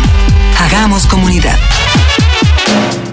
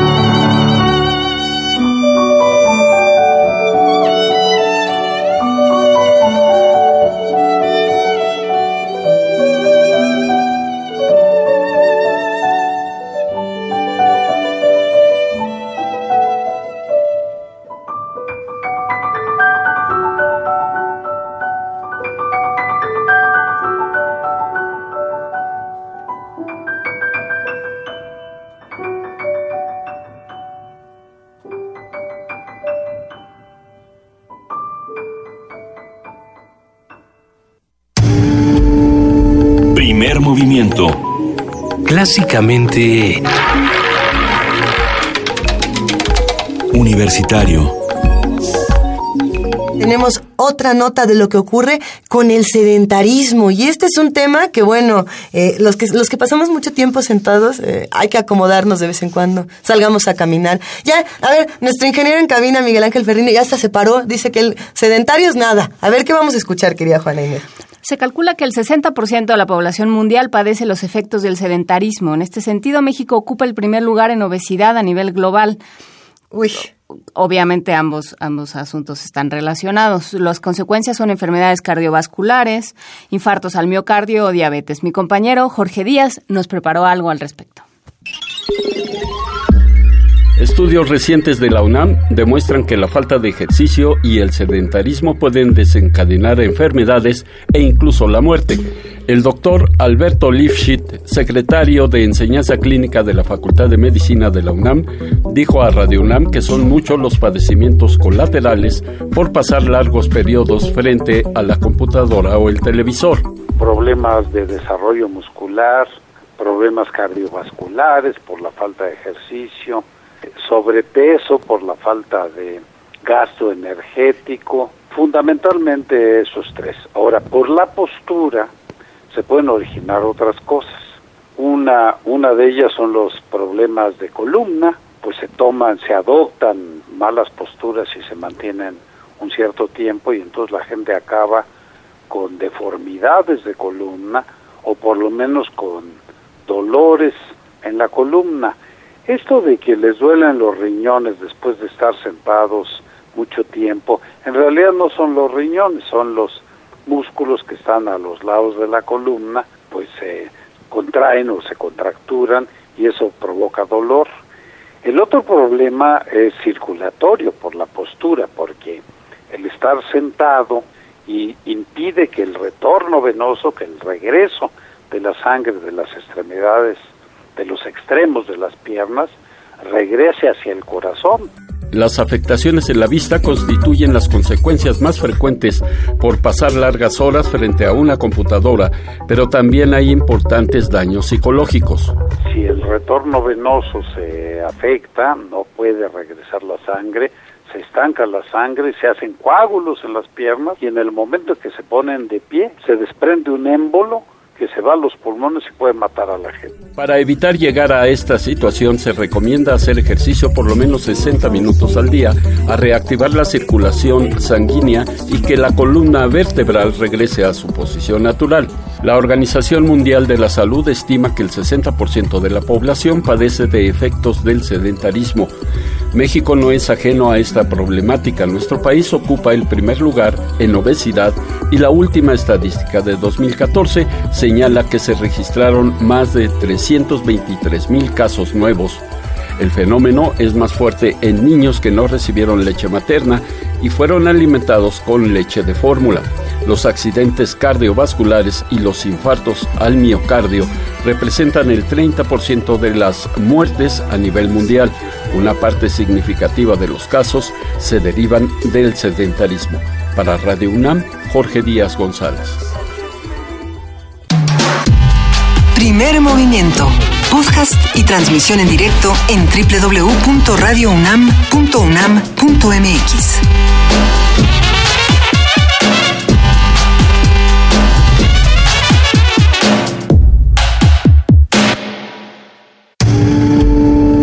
Primer movimiento.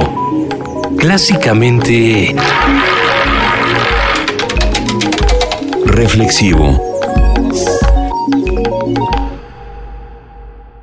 Seguimos aquí en primer movimiento, muchísimas cosas que discutir, eh, desde el sedentarismo, los porquis, la migraña, lo que se hace en la FES Iztacala. Aquí estamos recordando un poco de todo lo que ocurrió en el 2016, querida Juana Inés, eh, y todas las mesas creo que estuvieron bastante duras, pero había unas que nos daban un poco de cariñito a nuestro corazón.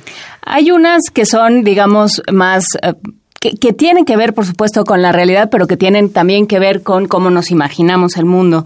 Y hubo un momento en el que los las personas indígenas de Australia, lo que se ha denominado como aborígenes australianos, o la, la población de Australia decidió lanzó una, una una iniciativa para decir, ya no hablemos, se- esto se hizo además desde una universidad, ya no hablemos de, de descubrimiento, ya no di- digamos que, eh, que los ingleses vinieron a descubrir, el capitán Cook vino a descubrir Australia, hablemos de conquista, ¿no? porque esto no, nosotros ya aquí Buenísimo. estábamos, entonces nada que descubrieron, nosotros aquí estábamos y lo que hubo fue un proceso de conquista. Y entonces nosotros tomamos este tema, tomamos esta nota y hablamos con Alberto Vital, coordinador de humanidades de la UNAM, pero sobre todo un entusiasta de la pragmática del discurso, de cómo se utilizan las palabras y cómo no hay palabras inocentes. ¿no? Y, y le preguntamos, a ver, ¿qué, ¿qué tan importante es hablar con un término o con otro y qué tanto nos eh, vale la pena detenerse en estos temas y qué tanto vale la pena convertir estos temas en discusiones nacionales. Esto lo platicamos el primero de abril de 2016. Descubrimiento, conquista y la importancia de los nombres y los términos con el doctor Alberto Vital. Nota Internacional. Dos importantes universidades de Australia, Curtin y Murdoch, han generado una controversia nacional a raíz de una directriz en la que indican que el arribo de los británicos a Australia no se realizó pacíficamente, sino que fue invadida, ocupada o colonizada. Un documento de la Universidad de Curtin dice, al describir la llegada de los europeos como un asentamiento, se intenta ver la historia de Australia desde la perspectiva de Inglaterra en lugar de la perspectiva de Australia. El documento es una guía de terminología diseñada como un recurso para ayudar al personal y a los estudiantes en la descripción sobre los aborígenes australianos, su historia y su cultura. Los profesores de la Universidad de Curtin han señalado que la guía no es obligatoria para todos los estudiantes en la universidad, sino que los profesores pueden optar por incluirla o no como un recurso para su clase. Platicaremos esta mañana sobre la discusión que se está dando en Australia sobre los términos para definir la llegada del capitán Cook y los británicos. Para ello contamos con la participación de Alberto Vital, coordinador de humanidades de la UNAM. Alberto, muy buenos días. ¿Por qué son tan importantes los términos? porque nos dan justo lo que ustedes acaban de decir, una perspectiva. Esta palabra es clave en toda esta reflexión, porque efectivamente las palabras nos permiten tomar una posición con respecto a, a los fenómenos de la realidad. Incluso en los nombres propios, la manera en que nos dirigimos unos a otros con hipocorísticos, con nombres de cariño, en fin, con apellidos o con los dos términos, nombre de pila y apellido, eso también ya es una perspectiva. Entonces, la lengua que nos permite tantas cosas, nos permite también co- comunicar el punto de vista desde el cual estamos hablando. Y en ese sentido, ¿qué, qué carga tiene decir eh, descubrimiento o decir conquista o decir invención, como dijo también de, eh, de América el mundo Gorman? Efectivamente, eh, definitivamente el punto de vista de descubrimiento tiene la significación de casi una, una experiencia científica, estética, una aventura eh, geográfica y eh, desde luego conquista tiene más una connotación eh, militar. Eh, yo estaba pensando desde luego en Australia, pero también en nosotros mismos, también la discusión y efectivamente eh, O'Gorman agrega un dato muy importante, la invención de una de una cosmovisión o de una parte de una cosmovisión, que eso también es América. Entonces, definitivamente sí hay una diferencia marcadísima y lo que tiene la lengua es que nos permite eh, finalmente decidir desde qué perspectiva vamos a ver un determinado fenómeno. Esto quiere decir que hay, ah, por llamarlo de alguna manera, el lenguaje colonial, aparte del coloquial. El lenguaje colonial que se refiere ah, de una manera despectiva a un montón de cosas y yo creo que es eh, justo lo que estos aborígenes que ya no quieren ser llamados así porque eh, ellos mismos eh, eh, provienen de distintas eh, culturas, razas, etcétera, etcétera, ¿no? Y el término único que, que los engloba es, es sin duda despectivo. Efectivamente, puede haber una puede haber connotaciones despectivas y entonces también es legítimo pedir que no se hable de esa manera o que no se empleen esos términos, definitivamente. Ahora bien, yo estaba pensando también en lo que significa la perspectiva de hablar de descubrimiento. Si, eh, digamos, quienes, los españoles que llegaron a América y la inventaron, de acuerdo a O'Gorman, también eh, hubieran tenido más una perspectiva de descubrimiento, yo estoy seguro de que hubieran dejado el Valle de México tal y como es, porque tú no destruyes lo que lo, Lo que, que descubres. descubres, claro. Entonces, eh, pero efe- efectivamente predominó la visión de la conquista, conquista territorial, conquista ideológica, conquista espiritual, y bueno, destruyeron, eh, finalmente hasta puedo llegar a la conclusión de que si hoy padecemos el hoy no circula es por esa decisión de ser conquistadores y no descubridores, ¿no? Porque hubieran dejado el valle eh, como es y hubieran se hubieran instalado, asentado en un lugar mucho más amigable, digámoslo así, desde el punto de vista ecológico. Qué, interesante lo que dices, Alberto. Sin, sin lugar a dudas, hay, hay ahí un tema, y, y hay un tema que deberíamos estar tocando todo el tiempo, que es esto de cómo nos referimos a los otros, ¿no? Porque el otro es una suerte de enemigo. Ah, hemos perdido parte de la otredad y sin duda la hemos perdido dentro del lenguaje. Sin, sin duda alguna, por ejemplo, ayer tuvimos un diálogo muy interesante en la Coordinación de Humanidades sobre lo que está ocurriendo actualmente en estas horas en Brasil. Y ahí también tenemos un concepto muy claro que implica una perspectiva. Se está llevando ante nuestros ojos un golpe de Estado técnico, un golpe de Estado legislativo. Esa es una perspectiva. Desde luego que está a debate el tema, pero resulta sumamente interesante. Incluso eso me hizo recordar que el asesinato de Kennedy, desde distintas perspectivas, desde una perspectiva, fue visto como un golpe de Estado. Entonces, el concepto golpe de Estado eh, nos permite ver la realidad, ver un fenómeno muy complejo desde una determinada perspectiva. Y entran aquí asuntos eh, muy muy interesantes y muy y, muy necesariamente debatibles, creo, Alberto Vital. Em, no sé qué opinas tú, pero hay aparentemente uno puede usar las palabras que quiera y no pasa nada. Y sin embargo, todo el planteamiento, todo el sustrato del análisis del discurso dice sí pasa. En dónde nos eh, cómo entra la censura, cómo elegimos qué palabras utilizamos y y cómo restringimos nuestra libertad para usar la palabra que queramos. Digamos que la lengua se comporta de alguna manera como en principio se comportan las relaciones comerciales. No habría eh, ninguna restricción en principio, pero a la vez eh, nosotros mismos como hablantes o como sujetos económicos ponemos una serie de, de restricciones. Es muy claro el fenómeno de la Academia de la Lengua que era prescriptiva y en un momento en el siglo XX decidió dejar de serlo porque además no tenía sentido y se volvió descriptiva. Pero en todo caso, aún así nosotros como hablantes marcamos una serie de restricciones y de límites que por lo demás son muy dinámicos. Eh, Estas fronteras son muy dinámicas también, eh, no están fijas, pero evidentemente como hablantes sí sentimos la necesidad de que haya restricciones, de que ciertas cosas no se puedan decir. Por ejemplo, Michel Foucault decía, una institución es definía la institución como un lugar donde no se pueden decir ciertas cosas. Entonces, y efectivamente, cuando se encabeza una institución, cuando se tiene una responsabilidad, pues hay restricciones de alguna manera, ¿no? ¿Es, ¿Es Alberto lo que hoy llamaríamos políticamente correcto? Hay mucho de discurso políticamente correcto también, efectivamente, y nos movemos en la frontera entre lo políticamente correcto y ese afán que la lengua también nos permite de movernos y expresarnos con libertad. Entonces es una tensión, por lo demás, muy interesante y muy dinámica y muy real. Claro, es, es muy real y es, y es, insisto, algo sobre lo que nunca tenemos que dejar de, de pensar, ¿no? Eh, porque, por ejemplo, ¿qué pasa cuando, eh, cuando a Mark Twain se le quita de todos sus textos la palabra nigger? Claro. Claro. O sea, ¿qué sucede ahí? Hay, digamos, no es, no lo vamos a agotar en, es- en, en estos minutos No, de creo que vamos a tener conversación. que volver a hacer otra conversación, pero, Una mesa quizá. pero las palabras están llenas de intenciones, Alberto. Sí. ¿No? y, de- y también depende no solo de la intención, sino del tono en el que se use la palabra. Efectivamente, yo estoy ahora impartiendo un curso sobre pragmática de la comunicación literaria y vemos cómo efectivamente un principio básico es que no es lo mismo decir que comunicar.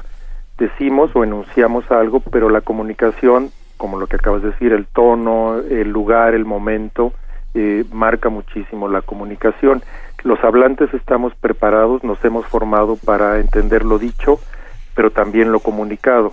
Ahora bien, lo comunicado entra en una zona de ambigüedad eh, mayor Hay muchas rutinas, entendemos muy bien muchos tonos, en fin, pero hay otras que no están eh, totalmente, digámoslo así, en un término inglés, estandarizados. ¿no? Claro, y se empiezan a perder las fronteras entre lo público y lo privado y eso también incide en la pragmática del discurso. Por ejemplo, en el CELES se está estudiando ahora cómo se refieren a la violencia eh, en la vida cotidiana, cómo nos referimos a ella, y hay muchos términos que en la vida cotidiana no usamos y que son los términos oficiales. Por ejemplo, nadie en la vida cotidiana habla de victimización o de víctima, incluso de víctima parece que la frecuencia es baja, en fin, entonces hay una diferencia ahí que se estudia en nuestra universidad entre el, habla cotidiana y el habla pública, Sí. aunque también hay vasos comunicantes, evidentemente. Ay, te, te invitamos un día a hablar de todo esto y también a hablar de los eufemismos. Claro que sí. no, claro porque que sí, creo, creo que es un gran tema los eufemismos, ¿no? Que, que entran dentro de lo políticamente correcto y ¿Morenito? entonces ah, morenito, eh, eh, Claro. beodo, no lo sé, Claro. hay un Beodo montón, no es un beodo, eufemismo. beodo es un eufemismo de borracho, pues. Bueno, es un arcaísmo, pero es un eufemismo. Alberto Vital, ah, muchísimas gracias por estar esta mañana con nosotros, coordinador de humanidades de la UNAM. Hay mucho, mucho que hablar sobre el tema. Muchísimas gracias, Benito, Juan Inés, Luisa, y con muchísimo gusto a cualquier invitación yo asisto. Gracias, un abrazo. Un abrazo muy fuerte. Búscanos en redes sociales, en Facebook como Primer Movimiento UNAM y en Twitter como P Movimiento o escríbenos un correo a primermovimientounam@gmail.com. Hagamos comunidad.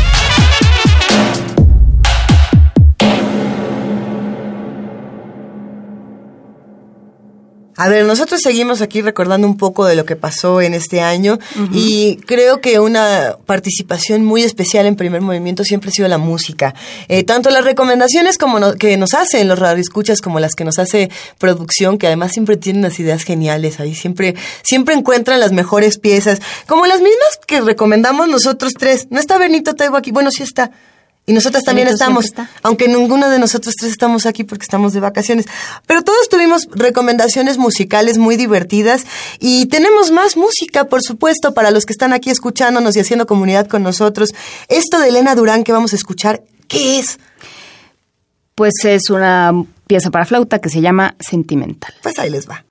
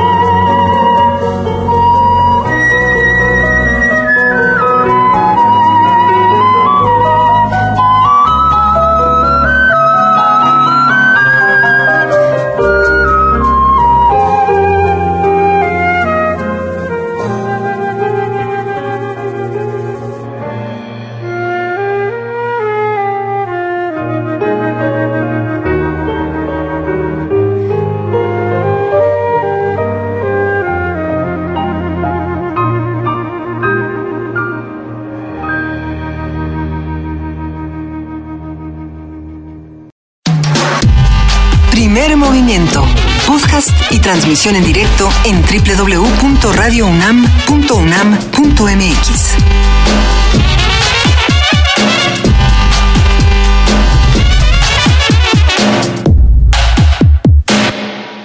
Esto fue sentimental con Elena Durán. Me salió, me salió así como de Muy Universal sentimental. Estéreo.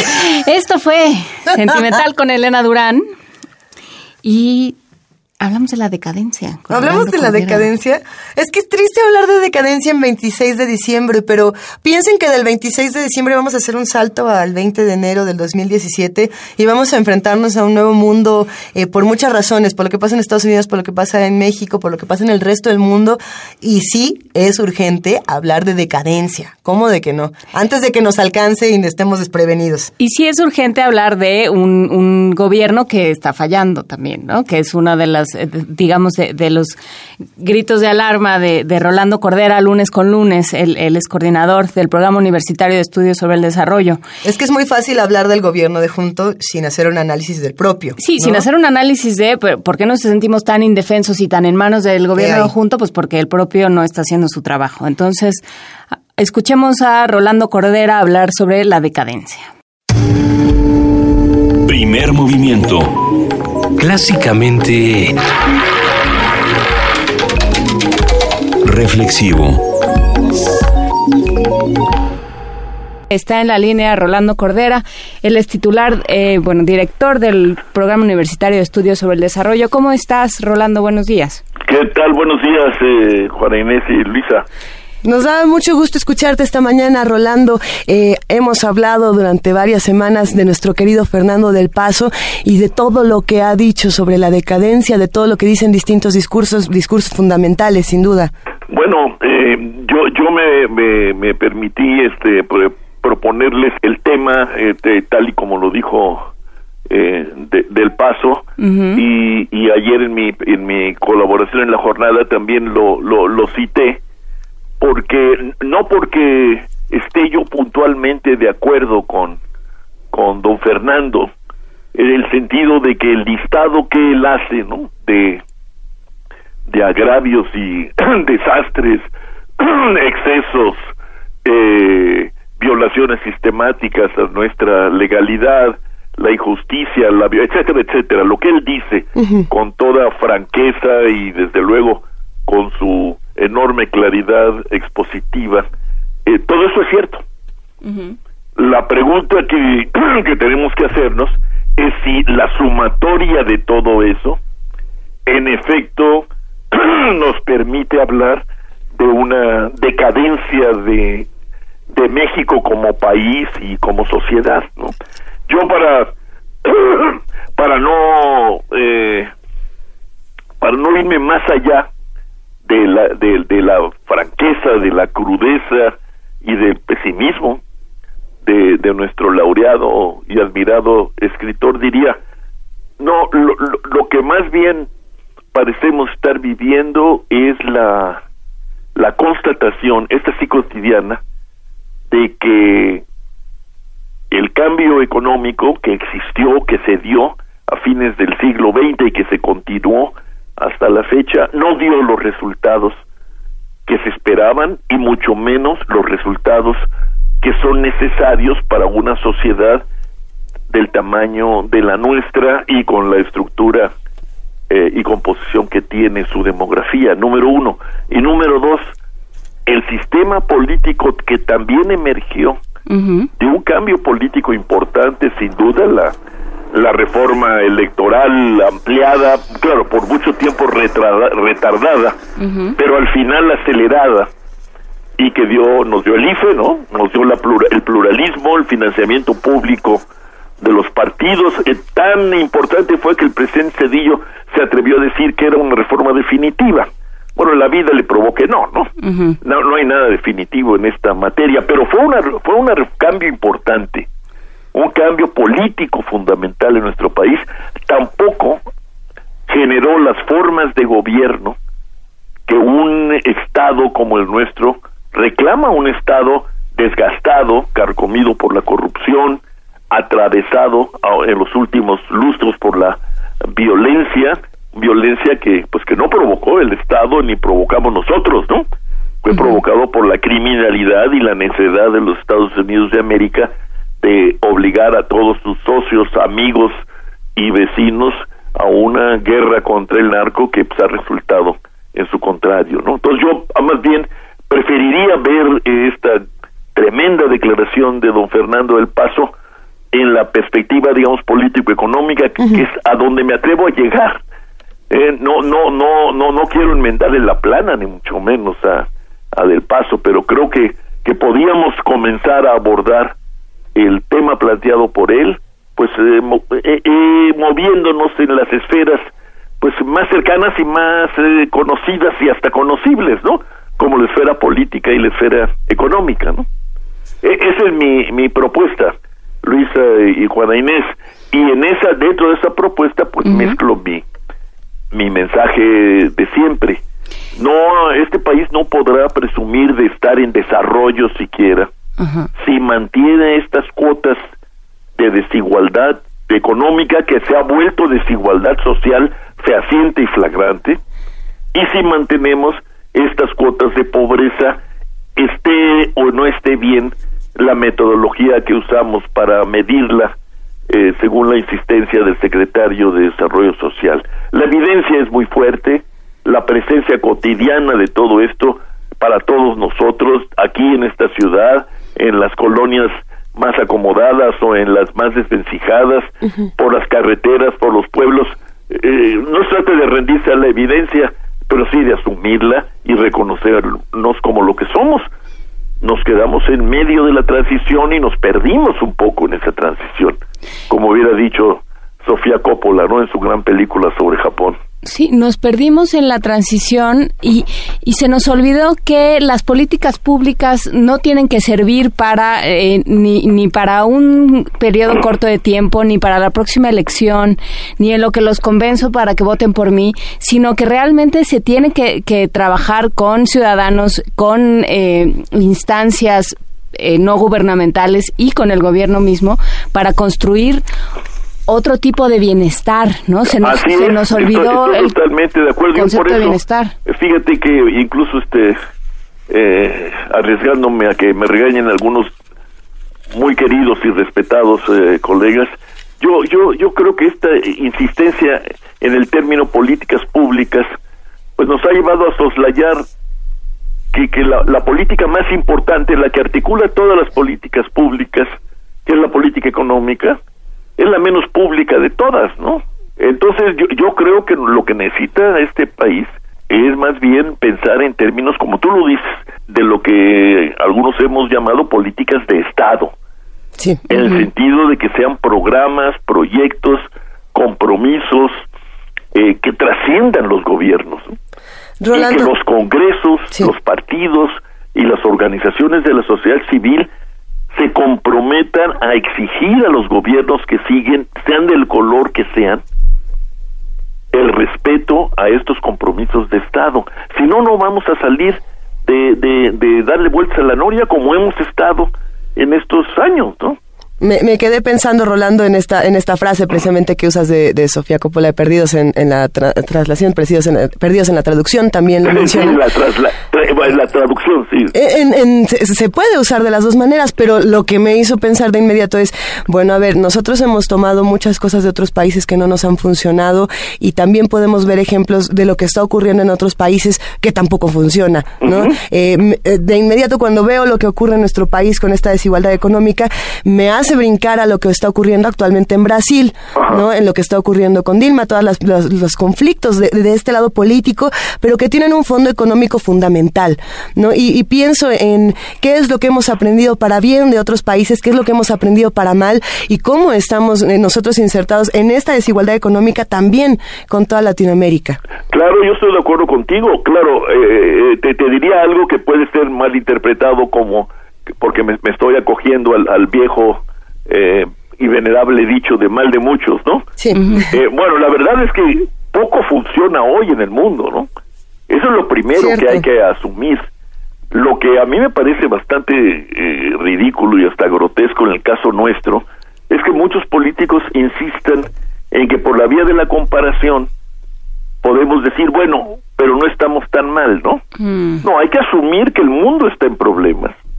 Y, a y nosotros con el mundo, porque no podemos separarnos del mundo eh, pa- pa- para, eh, dirigirnos a nuestros connacionales, ¿no? Todos estamos todo el tiempo en el mundo, ¿no? Eso es lo primero. Lo segundo es el mundo está en problemas, está en una situación que casi podríamos calificar de inédita, ¿no? Ya nos dirán los historiadores qué tan eh, correcta es este es este calificativo. Y tercero, que no nos funcionaron los, las trayectorias escogidas a fin de siglo frente a otras crisis.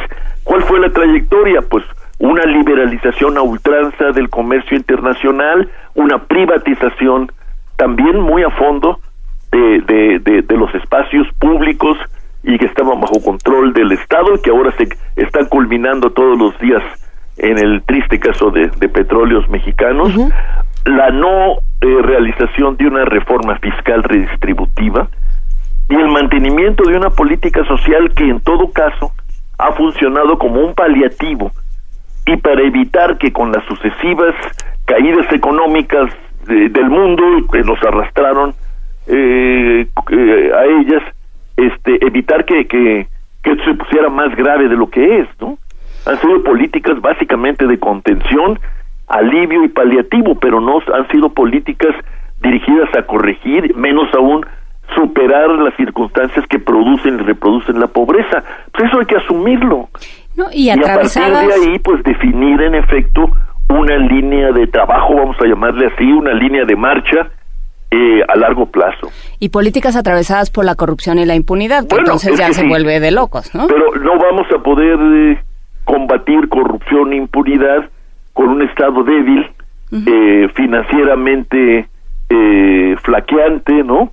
Sin capacidad de organización y de convocatoria de las fuerzas sociales que pueden hacerle frente y decir un hasta aquí al abuso de poder, que al final cuando hablamos de corrupción e impunidad, hablamos del abuso de poder, ¿no? Cierto. Hablamos del poder y de cómo se abusa de él en la medida en que los ciudadanos nos dejamos. Rolando, has mencionado muchos puntos que podríamos discutir. Sí, ahorita. demasiados. Has mencionado desigualdad económica, cuotas de pobreza, reforma fiscal redistributiva, has hablado del abuso del poder, de, de- de- de- por, por supuesto, de corrupción. Si tuviéramos que elegir de todos estos puntos que hemos discutido en estos breves minutos, uno, uno, el más urgente por el que pudiéramos comenzar a trabajar. Tenemos que comenzar por hacer una reforma a fondo del poder y de la manera como se ejercita el poder. Y no contentarnos con eso de que el poder ha sido legalmente constituido. Claro que lo ha sido.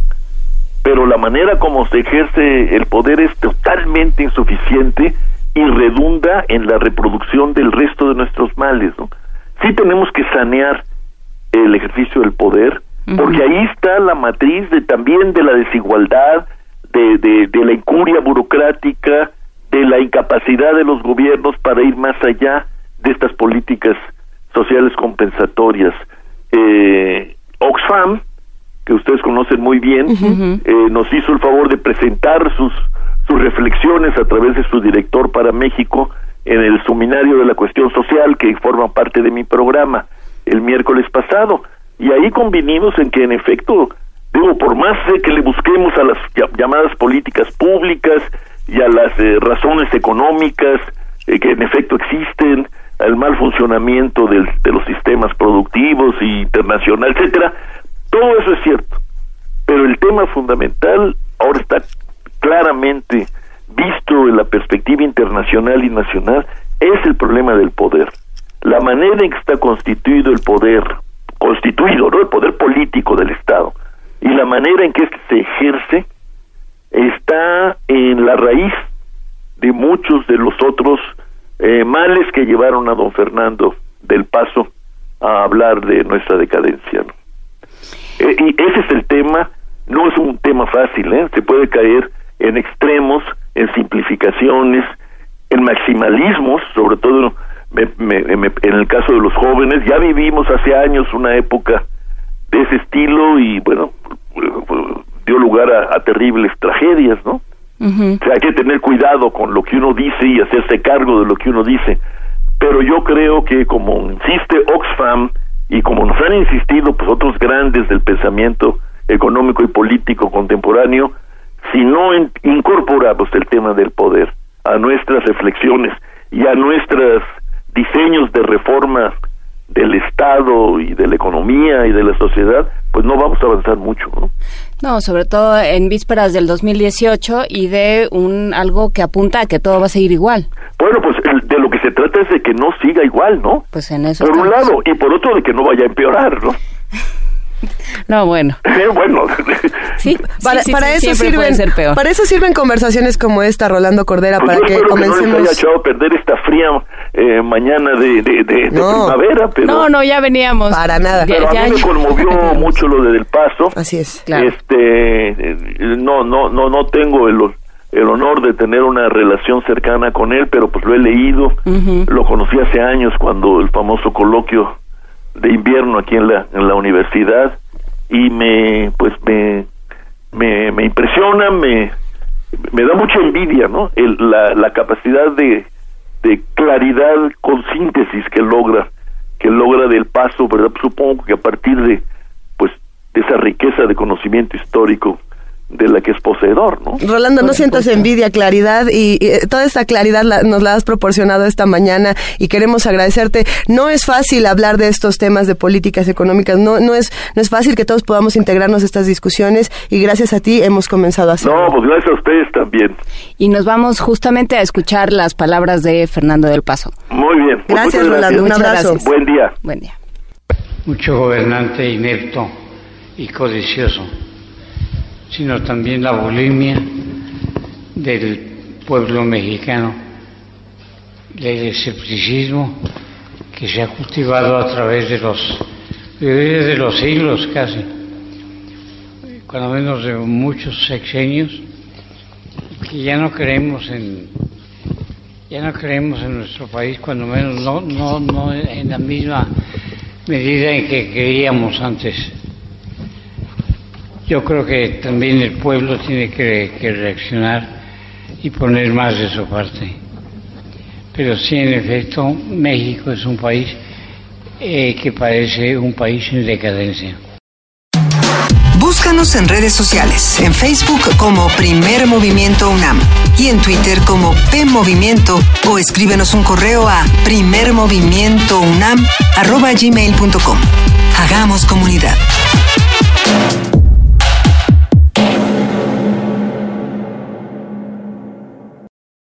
Pues este fue Rolando Cordera. No, no siempre entusiasta ni siempre optimista, pero siempre muy claro y, muy y muy sensato en sus propuestas. Así es que vale la pena escucharlo, aunque sea aunque de pronto sea un poco más doloroso. A mí lo que más me gusta de Rolando Cordera es que siempre nos deja con muchas preguntas. Eh, sí, por supuesto, nos plantea panoramas difíciles y siempre nos pregunta eh, qué vamos a hacer nosotros, pero también se pregunta qué tiene que hacer la universidad. Y esta responsabilidad de la UNAM eh, con muchísimas cosas, tanto económicas como políticas, como sociales, culturales y demás, que creo que se discuten muy bien en este espacio. Hay que mandarle un gran abrazo a todos los colaboradores de la UNAM que le entran semana a semana a discutir con nosotros, a veces a pelear, a veces a papacharnos. No es sencillo manejar toda la información que, que nos viene como avalancha en tiempos como estos, no lo es. No, pero desde luego la universidad es un, es un espacio especialmente, por un lado, privilegiado para, para discutir los temas, pero también con una enorme responsabilidad. O sea, el, el año que, que empieza dentro de unos días, estamos a 26 de diciembre, en, en unos pocos días empieza el año nuevo y bueno, va a empezar con, sí, como lo decías hace rato, eh, con la con la llegada de Trump al, al poder, va a llegar con una y una serie de compromisos y de, y de problemas que va a tener el que va a tener que afrontar el país. Vamos a empezar a- con las campañas, a todo lo que dan, y vamos a empezar a pelear un montón de cosas. Y vamos a ver si las campañas no se olvidan de lo que estaba pasando antes de Trump, que creo que es algo que sigue pasando. Eh, no podemos perder de vista las discusiones que se dan en nuestro país, que esa es otra cosa que Rolando Cordera siempre nos hace ver, y es precisamente que si seguimos hablando de desigualdad, no vamos a poder combatir ni la corrupción, ni la impunidad, ni ninguno de estos problemas que son los que están eh, oprimiendo tanto a la sociedad mexicana, a todos nosotros en tiempos como estos. Eh, nosotros ahora sí nos despedimos de esta segunda hora de primer movimiento, invitándolos a que se queden con nosotros porque después de este corte hay muchísimo más en lo mejor de primer movimiento vacacional.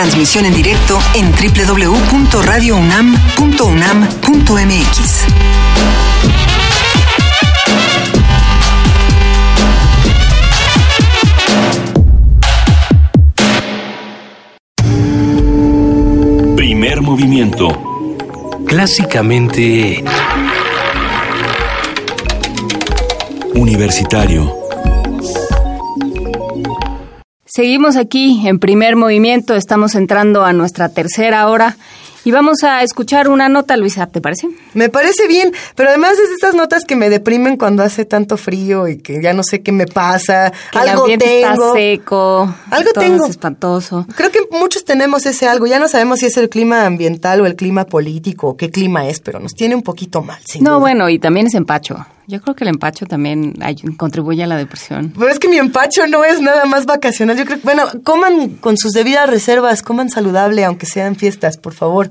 En fin. Pero bueno, para ayudar a esto, por lo menos una explicación, académicos de la Facultad de Psicología de la UNAM explican el fenómeno de la llamada depresión estacional, el cambio de ánimo debido al clima, que si no se trata puede conducir incluso al suicidio. La información la tiene Cindy Pérez Ramírez. ¿Sabías que el clima puede afectar nuestro estado de ánimo? Pues así es, en algunas personas incluso provoca cambios drásticos de humor durante el invierno. A esta condición se le conoce como depresión estacional. Manuel González Oscoy, académico de la Facultad de Psicología de la UNAM, explica que este trastorno se presenta debido a que perdemos el homeostasis o equilibrio, que es un rango de temperatura que va de los 20 a 25 grados Celsius. y hay algo que nos saca, como puede ser el calor excesivo o el frío excesivo, la primera reacción del cuerpo es dar una señal de alarma, porque nos está, puede haber una posible amenaza a la supervivencia. Y claro, conforme aumenta esto, puede haber la respuesta emocional. El clima nos afecta a las emociones en función de qué tanto nos saque de nuestro equilibrio. Un equilibrio que viene dado por la costumbre, la adaptación que hemos tenido al rango de temperatura de donde vivimos. Y otra cuestión de ellas es la iluminación solar. Si no se atiende a tiempo, el síndrome afectivo estacional que se presenta durante la temporada invernal puede conducir al suicidio, advirtió el experto. Por eso lo que se ha hecho en estos países se llama la fototerapia. Se le expone a las personas a lámparas que simulan la luz solar para compensar esto un poco. El suicidio se puede dar también en ciertos momentos del año. Uno de ellos en nuestra cultura, en nuestro país, puede ser un aumento en lo que es diciembre, pero entonces ahí tenemos la enfermedad de la depresión navideña.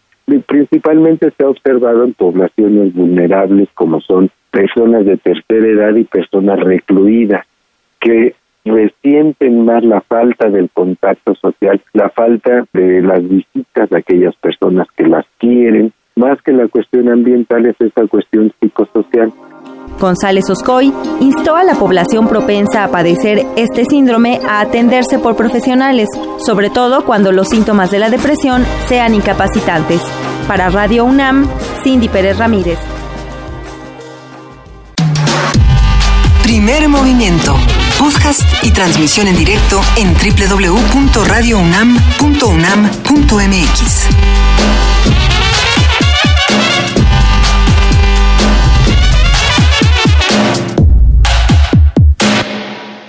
Uno de nuestros momentos favoritos de 2016 aquí en Primer Movimiento fue una conversación eh, que podría tener muchísimos calificativos. Bella es uno de los primeros que nos viene a la mente, muy conmovedora sin duda, y fue la que tuvimos con Juan Villoro el 12 de enero. Estábamos apenas eh, arrancando con el 2016 y llega Juan Villoro a Primer Movimiento a hablar con nosotros del zapatismo, pero lo hace de una manera muy singular. Me parece que son de esas conversaciones que hay que atesorar y repetir cuantas veces sea necesario. Sí, eh, porque bueno, al- a, raíz del aniversario del levantamiento del, levantamiento zapatista en en 94. Así es. Este, No se nos olvida que no eso se nos importante. olvida, pero de pronto tuve como un hipo.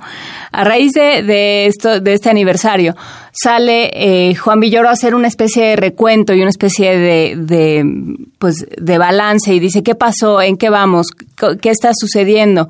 Y, eh, y bueno, pues a raíz de ese texto, platicamos nosotros con él y escuchemos esta conversación sobre el zapatismo con Juan Villoro, escritor y periodista del 12 de enero de 2016. Muy vigente todavía, por supuesto. La mesa del día. Y en nuestra mesa del día, a 22 años del movimiento zapatista, ¿cómo hacemos para aprender de ellos? Una conversación con Juan Villoro, escritor y periodista mexicano.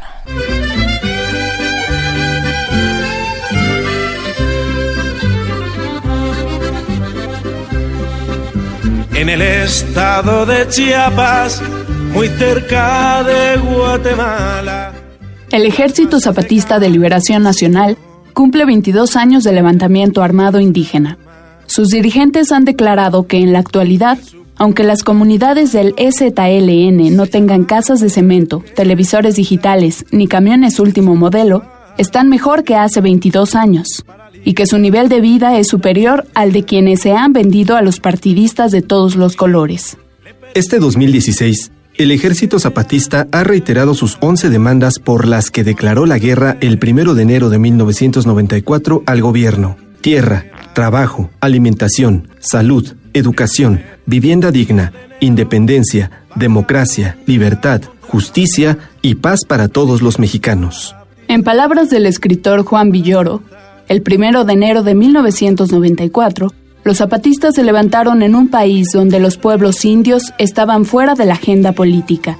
El subcomandante Marcos renovó el lenguaje político con sentido del humor, parábolas de la Biblia, leyendas mayas, realismo mágico y aforismos de la contracultura, dice Juan Villoro, y continúa. Su meta no es obtener el poder, sino mejorar las condiciones de vida de las comunidades indígenas. Ayúdenos a no ser posibles, han dicho quienes cubrieron su rostro para tener rostro. Con 22 años de experiencia en la lucha y la resistencia, los zapatistas continúan reforzando la presencia de su ejército. Somos aunque no nos nombren, dicen. Somos, aunque con silencios y calumnias nos olviden. Somos aunque no nos miren. Somos en el paso, en el camino, en el origen, en el destino. Que sirva cada bala. Además de asegurar que sus comunidades se encuentran mejor que hace 22 años, el EZLN ha criticado a las autoridades porque asegura que han fomentado una política asistencialista que ha generado dependencia en las comunidades indígenas, donde el gobierno, cito, ofrece y reparte migajas aprovechando la ignorancia y la pobreza de algunos. A propósito de estas declaraciones de los dirigentes del EZLN, hoy conversaremos sobre el país en que hemos vivido 20 años después del levantamiento zapatista, sobre sus actores y sobre la pertinencia de sus argumentos y reclamos. En esta charla contamos, y lo agradecemos inmensamente, con la participación de Juan Villoro, escritor, periodista, académico, miembro del Colegio Nacional y amigo. Juan Villoro, bienvenido a Primer Movimiento de Radio UNAM. Hola, ¿qué tal? ¿Cómo están? Hola, Benito. Mil gracias por estar con nosotros, Juan. A ver, ¿en qué país vivimos 20 años después del levantamiento zapatista? Bueno, desgraciadamente el país no ha cambiado mucho. Eh, como recordamos todos, el, eh, movimiento zapatista se levantó para eh, señalar que justamente en la madrugada en que entraba en vigor el Tratado de Libre Comercio con Estados Unidos y Canadá, pues las comunidades indígenas en nuestro país se veían, seguían viviendo como en los tiempos del Neolítico eh, y esta desigualdad social desgraciadamente no ha cambiado.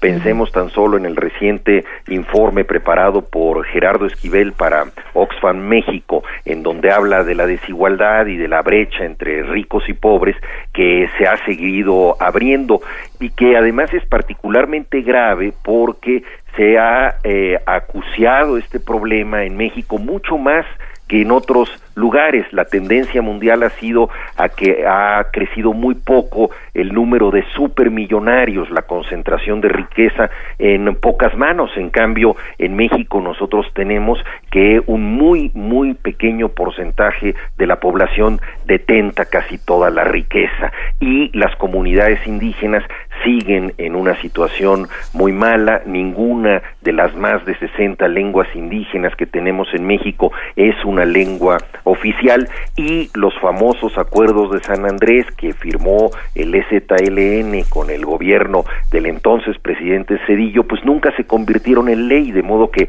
esa ilusión de autonomías indígenas, de un avance legal para los pueblos eh, eh, originarios, pues tampoco eh, ha tenido eh, posibilidad de convertirse en realidad y sigue siendo una de nuestras muchas asignaturas pendientes. Entonces, bueno, tenemos, tenemos un país eh, tremendo. Tenemos, desde luego, un, un país tremendo, como lo, lo demuestra, pues sí, en, en numeritos, eh, lo que escribe Esquivel, el, el informe que, que hace Gerardo Esquivel, pero también lo que vemos todos los días, ¿no, Juan? Este, este país donde, donde, como lo dices en tu, en tu texto para el país, eh, que vamos a, a subir a nuestras redes para que lo Gracias. conozcan, lo conozca nuestro auditorio. Dices, es un, es un país donde se retrasan las soluciones pensando que así los problemas o se olvidan o se resuelven, ¿no? Sí, tienes toda la razón. Recordemos, por ejemplo, que el presidente eh, Vicente Fox, cuando todavía estaba en campaña, dijo que en unos cuantos minutos iba a acabar con el tema de Chiapas y que eso se arreglaba pronto. Los 15 Digo, minutos más largos de la historia. pero bueno. Efectivamente, ¿no? Del mismo modo en que pues prometió acabar con las tepocatas, las víboras negras y otras eh, alimañas cuyos nombres nos aprendimos durante su campaña, pero que una vez en la presidencia pues se volvieron tan eh, invisibles como las armas de destrucción masiva en Irak y nunca aparecieron eh, por ningún lado. Entonces, en, en México los problemas rara vez se resuelven, se posponen y creo que los políticos profesionales han entendido que es un espléndido negocio la posposición eh, de los problemas, porque muchas veces solucionar algo desgasta eh, políticamente y divide las opiniones. Entonces, entre tomar una decisión que puede eh, tener un costo político, pero a la larga será buena, o dejar que las cosas se vayan eh, flotando rumbo al desagüe, pues mejor se prefiere que todo nade de muertito de ese modo. En ese, en ese caso estamos hablando, como lo hemos dicho varias veces en la mesa, eh, de cómo el posponer todo este asunto estamos haciendo una apuesta al olvido. Y esta apuesta al olvido puede llegar de muchas maneras. Sin embargo, el mecanismo del ZLN, eh, que se recuerda muy bien en este texto que vamos a subir en este momento, eh, ti- tiene partes muy interesantes, ¿no? Por ejemplo, eh, mejorar las condiciones de vida de las comunidades indígenas como, como un mecanismo más allá de una lucha por el poder. ¿Eso Sí. cómo lo podemos retomar? Bueno, mira, primero eh, quisiera eh, retomar lo que mencionas del olvido, que me parece muy importante y que ha sido una de las estrategias fundamentales eh, de los distintos gobiernos. Eh, pensemos tan solo en lo que el presidente Peña Nieto dijo de pasar página respecto a Yotzinapa, o sea, ya es. pensemos en otra cosa eh, y que las cosas eh, que no se han resuelto pues pasen eh, a ese eh, foso negro que es el olvido. Pero yo creo que ahí todos tenemos la responsabilidad de, de recordar las cosas. La memoria eh, es un tribunal moral eh, que sanciona de otro modo la realidad. No siempre puede reparar los hechos, pero por lo menos puede establecer que ahí hubo una injusticia. Y respecto a los zapatistas, ellos en los últimos tiempos no han tenido actos de una espectacularidad tan grande como su levantamiento, como la caravana a la Ciudad de México, como otro tipo de cosas que han realizado. Y muchos piensan, bueno, ya se eclipsaron, hay que olvidarlos, eso ya se acabó.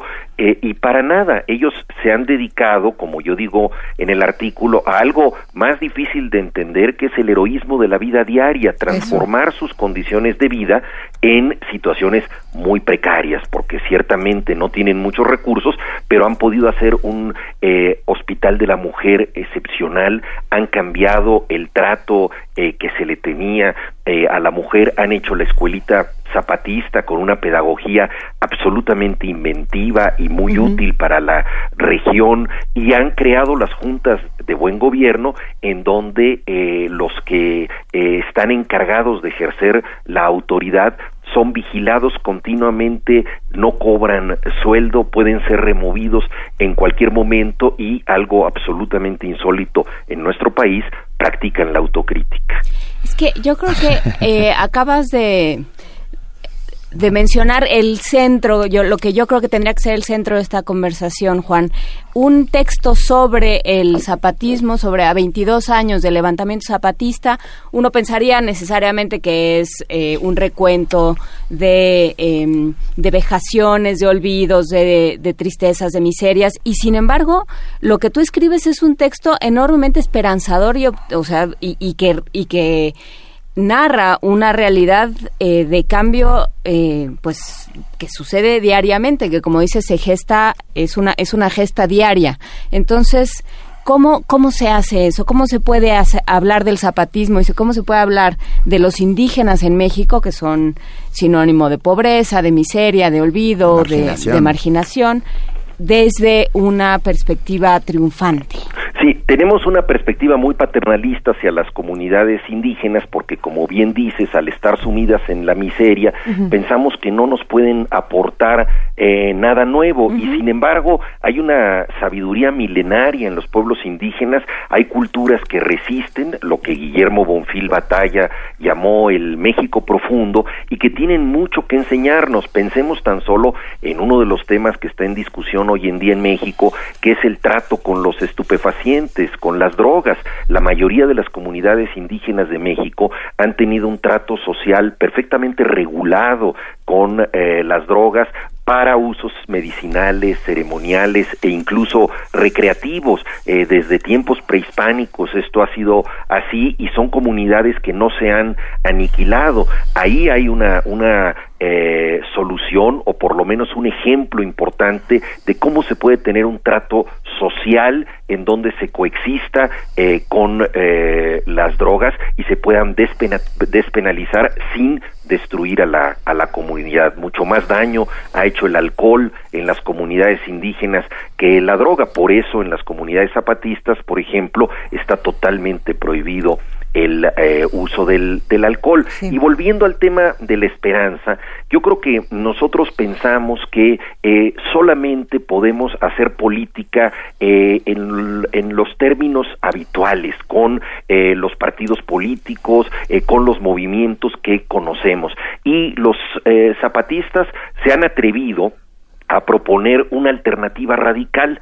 Eh, mi padre, que estuvo muy cerca de ellos, eh, publicó hace poco un, un libro póstumo que es La Alternativa, se llama justamente así, tiene un prólogo espléndido de Luis Hernández Navarro, el coordinador editorial de la jornada, y en el libro La Alternativa, eh, justamente lo que trata de hacer mi padre, que fue filósofo, es el de entender eh, las comunidades zapatistas como un ejemplo moral y social de una comunidad por venir, algo que todavía no existe en el país entero, pero que ahí en un microcosmos ya se está fraguando. Para mucha gente, imaginar sociedades distintas es un acto utópico, es un romanticismo, un gesto iluso, ingenuo. Eh, mucha gente criticó a mi padre precisamente de eso, es decir, eh, Luis Villoro era un filósofo que diagnosticaba muy bien el presente, pero que se alocaba un poco y cuando eh, pensaba en cómo podía ser la sociedad futura, imaginaba cosas irreales. Eh, esa crítica olvida que la misión de la filosofía, de Platón a Giorgio Agamben, pasando por Fourier y Simone Weil, ha sido siempre imaginar mundos posibles. ¿Por qué nos vamos a conformar con este mundo? Seamos un poco irreales para llegar a algo distinto. Y curiosamente, el zapatismo es algo que no es irreal, es tangible. Nosotros podemos ver en las juntas de buen gobierno que la palabra nosotros se pronuncia mucho más que la palabra yo, es decir, que la colectividad antecede a la vida individual, que el- la idea de mandar obedeciendo realmente se puede ejercer y que en circunstancias muy adversas puede haber eh, comunidades dignas. Entonces, por eso pienso yo que con toda la precariedad que puede tener un movimiento indígena desde el punto de vista económico, puede ser un ejemplo importante para una comunidad por venir y ahí también nosotros podemos entender el, el impulso que nos pueden dar los pequeños, los débiles. Digo, no es otro el, el impulso que sintió el cristianismo en sus orígenes. O sea, la idea de Jesús no es la de hacer una religión para los fuertes, por el contrario, es una religión que surge entre los pescadores, entre los más humildes, entre los desposeídos y que pone justamente el acento en la fuerza de los débiles. Entonces hay ejemplos eh, enormes eh, de esto. Está, por supuesto, el de Cristo que mencioné, o puede ser el de Gandhi, el de Nelson Mandela, el de Martin Luther King, ese tipo de movimientos que son movimientos que hacen política desde la moral, es decir, para transformar la comunidad, no para obtener el poder. Y ahí es donde yo veo una fuerte esperanza en el zapatismo. Ese, ese triunfo entonces también podríamos expresarlo a través del diálogo y el lenguaje. Claro, porque eh, Octavio Paz, por ejemplo, que, que, que, no era amigo de las guerrillas y que fue un crítico eh, muy severo, muy agudo y muy lúcido de los dogmatismos de la izquierda, eh, dijo que el triunfo de, de, Marcos era un triunfo del lenguaje, hablando en especial de los comunicados del, del subcomandante, sí. ahora Galeano, pero también de todo lo que se recogía como una herencia de las leyendas y de la sabiduría indígena y que afloraba en el ZLN. Entonces, hemos visto que hay otro lenguaje político que rompió con el esquema marxista. Por ejemplo, el hecho de referirse a los demás como hermanos. Eh, que, que, que, es un gesto que tiene que ver más con el cristianismo que con eh, los partidos políticos que conocíamos en, en la izquierda. Entonces, esta renovación del lenguaje, este recuperar la fuerza llana, fresca de las palabras, también es un gesto político, porque qué cansados estamos nosotros de eh, los políticos que hablan para no decir nada, uh -huh. el cantinflismo burocrático que ha caracterizado a todos los sectores políticos en México y el sentido del humor, ¿no, Juan? No. Que Ah, eso pues. se recuperó. Ah, en, un, en, un, en medio de los dogmatismos, el sentido del humor era visto casi, casi como una suerte de condena. Sí, qué bueno que mencionas esto, Benito, porque, eh, por ejemplo, cuando yo fui la primera vez a, a, la, a Chiapas a acercarme a la STLN, esto ocurrió en agosto del 94, pocos meses después del levantamiento, cuando se hizo la famosa convención de Aguascalientes en la selva Tojolabali, unas 600 personas fuimos ahí eh, a un intercambio con, el ejército eh, zapatista. Y en una de las asambleas previas, eh, que antes de, de, entrar en contacto con el movimiento, pues eh, tomaron la palabra militantes de izquierda curtidos en el dogmatismo y uno de ellos dijo yo advierto compañeros que eh, le estamos faltando al respeto a la lucha política eh, cuando hacemos chistes y, y, y prohibió dijo que, que por qué no hacíamos una votación fue esa fue su moción para prohibir las bromas no, bueno, ¿no? y no, esto bueno. esto habla mucho del del viejo espíritu de la política y justamente nosotros estábamos acercándonos a un movimiento que como bien dices había puesto en la mesa en la discusión política la posibilidad de ejercer el sentido del humor incluso en condiciones eh, muy dramáticas no cuando eh, se levantan en, en, en, Chiapas y en las inmediaciones de San Cristóbal las casas eh, es, tienen que bloquear carreteras y entonces dicen perdonen las molestias pero estamos haciendo una revolución qué maravilla. Me, me quedé pensando de todo lo que deberíamos aprender del zapatismo. Ya no hablo como ciudadano sino como gobiernos y tal vez una de las frases que a mí por lo menos se me quedaron más prendadas en la cabeza, en el corazón, como sistema de vida y que deberían de verdad poner en letras de oro junto con La Patria es primero de Vicente Guerrero, es la de mandar obedeciendo. Sí. Desde luego, yo creo que eso es muy importante porque eh, es, establece la verdadera dimensión del poder y habla de algo muy importante y muy profundo, que es pasar de una democracia representativa a una democracia directa, donde la gente sigue mandando. Nosotros estamos acostumbrados a que votamos el domingo de las elecciones y ese día tenemos un poder relativo, podemos escoger a alguien, pero al día siguiente la mayoría de los elegidos se desentienden de la voluntad popular y no sienten que tienen que rendirle cuentas. Entonces, la idea de mandar obedeciendo es crear también un vínculo mucho más fuerte entre la comunidad y el poder, ciudadanizar la política, tener eh, filtros de control, de supervisión y de rendición de cuentas. En una comunidad pequeña como la zapatista esto es mucho más fácil de hacer, pero creo que uno de los grandes desafíos de nosotros como sociedad debería ser justamente replicar estos sistemas de participación ciudadana y de control de que hacen de lo que hacen los políticos para que sientan que eh, la única manera de mandar es justamente obedeciendo a quienes les han dado el mando. Sí, que es esto que, que decías tú hace un momento, Juan, de hacer política desde la moral. Y eso, eh, como, como creo que tienes razón al momento de decir que se tiene que también hacer desde, la, desde los ciudadanos. nosotros también tenemos que exigir que se haga política desde la moral. También tenemos que tener claro eso que implica.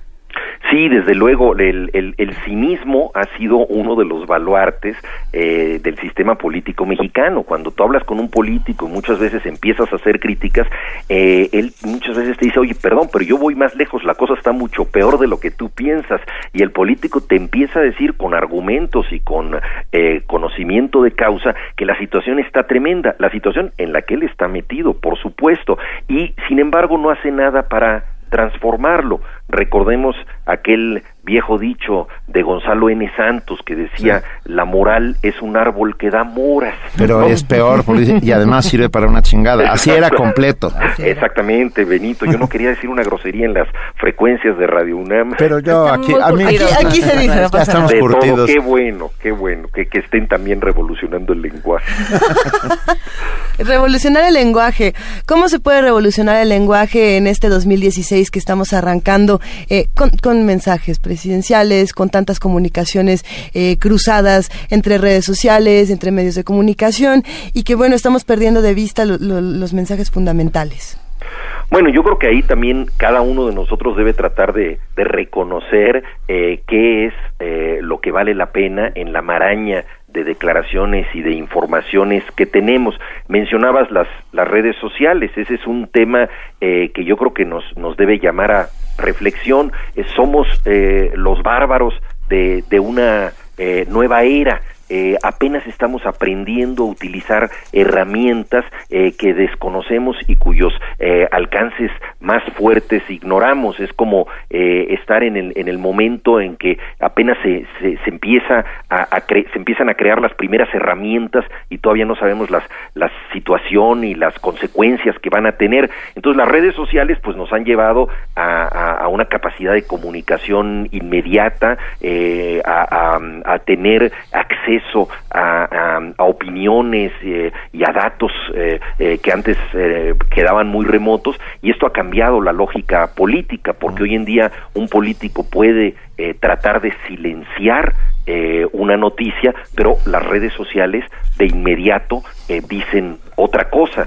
lo vimos, por ejemplo, con los famosos atentados de Atocha en España. iba a haber elecciones unos cuantos días después y el presidente Aznar trató de eh, silenciar la verdad sobre lo que había pasado, quiénes eran los responsables de esto, trató de responsabilizar a ETA para que el Partido Popular ganara las elecciones y trató de evitar que se pensara en Al Qaeda, eh, puesto que además él había participado eh, con Tony Blair y con Bush en la guerra del Golfo y eso le costó las elecciones a el Partido Popular. ¿Por qué? Porque en tiempos del franquismo, para saber lo que pasaba en España, había que leer los periódicos de Francia, pero para eso había que ir a Francia. Hoy en día el extranjero ya está eh, entre nosotros porque está en la red. Entonces, si un político trata de silenciar la verdad, eh, rápidamente hay discursos oponentes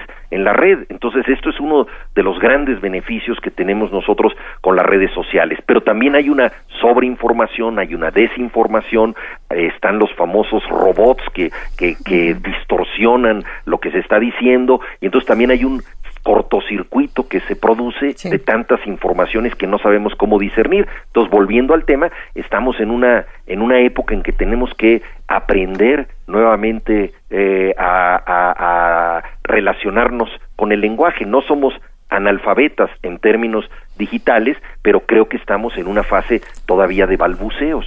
somos buenos salvajes al estilo Rousseau. Exactamente, pues sí, Más, más que bárbaros, Juan.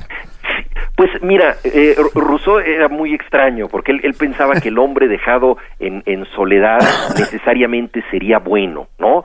Eh, y, y, esta idea quizá también es una idea demasiado idealizada, ¿no? Mm. De, mm. de, del hombre eh, en soledad. Yo creo que, que, que, el hombre necesita fatalmente la, la comunidad y las redes sociales son esa comunidad. Lo que pasa es que es una comunidad todavía primitiva. Claro, y, y volviendo al, al, tema del zapatismo, por supuesto que la comunidad está en el centro. Por supuesto que, que solo han podido hacer lo que han hecho Solo han podido sobrevivir todos a fuerza de renunciar cada uno, renunciar al, al individuo, de algún- renunciar al yo, como lo decías hace un momento. Sí, la comunidad está en el centro, tampoco eh, hay que pensar que es un mundo idílico, hay también muchos conflictos, problemas, contradicciones, O sea, es, es un mundo eh, que se cuestiona a sí mismo continuamente, el del zapatismo, pero lo significativo es que en efecto la, la comunidad, el todos, es superior a los destinos individuales. Eso es lo más importante. Y me gustaría también vincular esto con el comentario que hacíamos hace un momento sobre las redes sociales. Yo creo que uno de los grandes desafíos de nuestro tiempo es tratar de ajustar lo más local a lo más global. Necesitamos de los otros en un sentido muy amplio, el mundo está interconectado, pero al mismo tiempo no podemos renunciar a nuestra sensación de pertenencia, a formar parte de una comunidad tangible. Y ahí también yo veo un ejemplo muy notable en el zapatismo, porque no es un intento defensivo, nacionalista, de sustraerse del país, de aislarse, o sea, no se quieren independizar de México. La idea de autonomía que han propuesto es la de tener una mayor independencia respecto a su propia cultura, pero para estar mejor insertados en el país, es decir, es una unidad en la diversidad. Y eso es muy interesante porque nosotros vemos incluso en lugares eh, eh, muy desarrollados, en Escocia, en Cataluña, esta pulsión nacionalista de separémonos porque solo aislados podemos estar mejor, ya el estar integrados a un país no nos eh, rinde lo suficiente. Y, y yo creo que también hay una fórmula interesante que ver al respecto en el zapatismo, cómo lo local, la comunidad se puede reforzar a sí misma sin perder vínculo con el país y con algo que trasciende al país, que es la comunidad global. Por eso ellos han tenido una estrategia también muy interesante a través de, Internet y de los encuentros que incluso han llamado intergalácticos para poner el acento en la necesidad de contar con los otros más remotos, eh, de estar vinculados a algo que los trasciende, o sea, no es este movimiento de enconcharse defensivamente para negar al otro, porque todo nacionalismo es una negación del otro y en este caso es tener una pertenencia a la comunidad, pero para pertenecer de mejor manera a algo que la trasciende. ¿Y es un modelo replicable, Juan? Pues esa es una grandísima pregunta y yo creo que eso es algo que solo podemos nosotros eh, averiguar si tratamos de hacerlo, es decir, eh, en una comunidad pequeña podemos lograr esta especie de, de utopía comunitaria, hasta dónde un país tan grande, tan diverso, eh, tan contradictorio como México puede ser un conjunto de comunidades. Esto no lo sabemos, pero yo creo que podemos tratar de crear mecanismos para acercarnos a eso lo más posible. Yo creo que la, la gran virtud de la utopía es que no se alcanza nunca. Eh, precisa- Alfonso Reyes proponía como traducción de la utopía, no hay tal lugar, o sea, ahí no se llega, pero lo importante es que esa meta inalcanzable sirve para avanzar hacia ella, o sea, ¿qué tanto podremos acercarnos a la utopía comunitaria? Bueno, eso dependerá de la sabiduría que tengamos para crear eh, en, en distintas zonas del país y eh, en la medida de lo posible en el país entero eh, una forma de vida eh, mucho más digna e igualitaria para todos, porque ese es el secreto Claro. de la comunidad. O sea, la comunidad es pertenecer a lo mismo, no ser todos idénticos, no ser todos iguales, pero sí pertenecer a lo mismo. Y ustedes me dirán si realmente pertenecemos a lo mismo en este país donde alguien puede ser el hombre más rico del mundo y muchos niños no tendrán zapatos a lo largo de toda su vida. Sí, eh, que lo, lo que es interesante y lo que es enormemente rescatable de tu texto, de tu ejercicio, Juan, es decir, sí, sí se puede, digamos, ya se hizo en un, en un pedazo del país que estaba condenado al olvido y estaba condenado a la injusticia. Y decidieron tomar sus propias medidas y, gracias a ese olvido pudieron de alguna manera hacer, hacer tomar sus propias decisiones. Claro, uno de los grandes misterios del cambio es que siempre es posible. Eh, ¿Quién iba a pensar eh, que la Revolución Mexicana eh, existiría, digámoslo así, dos o tres años antes de que comenzara a suceder? ¿Quién iba a pensar en tiempos de la edad feudal que habría eh, otro sistema económico y la gente diría no no te salgas eh, no te salgas del castillo no rompas con el señor feudal porque eh, es la única manera que tenemos nosotros de, de, de sobrevivir bueno eh, el- misteriosamente el cambio existe no ocurre y, y, y en ocasiones y eso es lo más importante es un cambio que no necesariamente violenta las cosas. Está el grandísimo ejemplo por ejemplo de Nelson Mandela en Sudáfrica que es un cambio sin violencia perdonando a sus adversarios, entendiéndose con ellos y que transformó las relaciones sociales de una manera extraordinaria. Pensemos en Gandhi cuando empieza su movimiento eh, para la independencia de la India, los eh, eh, ingleses desestiman que un movimiento de gente tan pobre eh, y que no está organizada pueda llegar a significar algo. Y Gandhi hace su primera marcha para protestar por el impuesto a la sal eh, que ejerce eh, la corona británica en la India y toma un puñado de sal y dice, sacudiendo este puñado de sal, puedo eh, simbrar los cimientos del imperio británico. O sea, ahí hay un ejemplo moral muy fuerte y, y- y ese es el secreto del cambio, que puede empezar de la manera más sencilla, más humilde en ocasiones, eh, con un puñado de sal. Mientras algunos apuestan al olvido, nosotros, junto contigo y junto con muchos, apostamos a la persistencia de la memoria. Te agradecemos enormemente esta conversación. Ha sido un verdadero placer y sigamos haciendo comunidad. Por favor, vuelve a hablar con nosotros, Juan. Gracias Luisa, Juana, Benito. Es un, un abrazo, Juan. Un abrazo para todos. Órale. Chao. Gracias. Primer movimiento. Podcast y transmisión en directo en www.radiounam.unam.mx.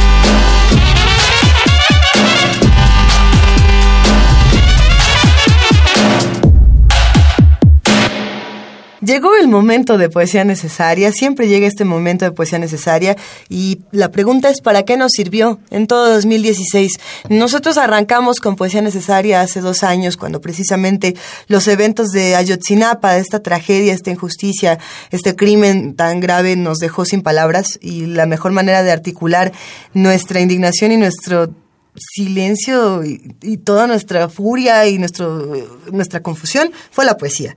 Eh, ¿Para qué nos sirve en 2016? Seguimos con lo mismo. Ese quizás es uno de los grandes problemas que seguimos discutiendo sin poder resolver muchas cosas, pero la poesía sí nos está ayudando a resolver otras. No lo sé. Yo creo que sí, no, no, no hemos resuelto. no, pues no. Muchas no, otras sí. ¿No? Ah, ¿Como cuáles hemos resuelto? Pues Cada de uno entrada, que nos diga. que cuéntenos. A ver, estamos en arroba P Movimiento, en diagonal Primer Movimiento UNAM, y por supuesto en el teléfono 55 36 43 39. Si alguien les contesta ese teléfono, quiere decir que vino a trabajar en vacaciones. Así que salúdenlo y apapáchenlo. Salúdenlos y sí, sean amables porque es 26 de diciembre. Es 26. Manden abrazos, por favor. Y vámonos ahora sí con lo mejor de poesía necesaria. Primer movimiento. Clásicamente Reflexivo.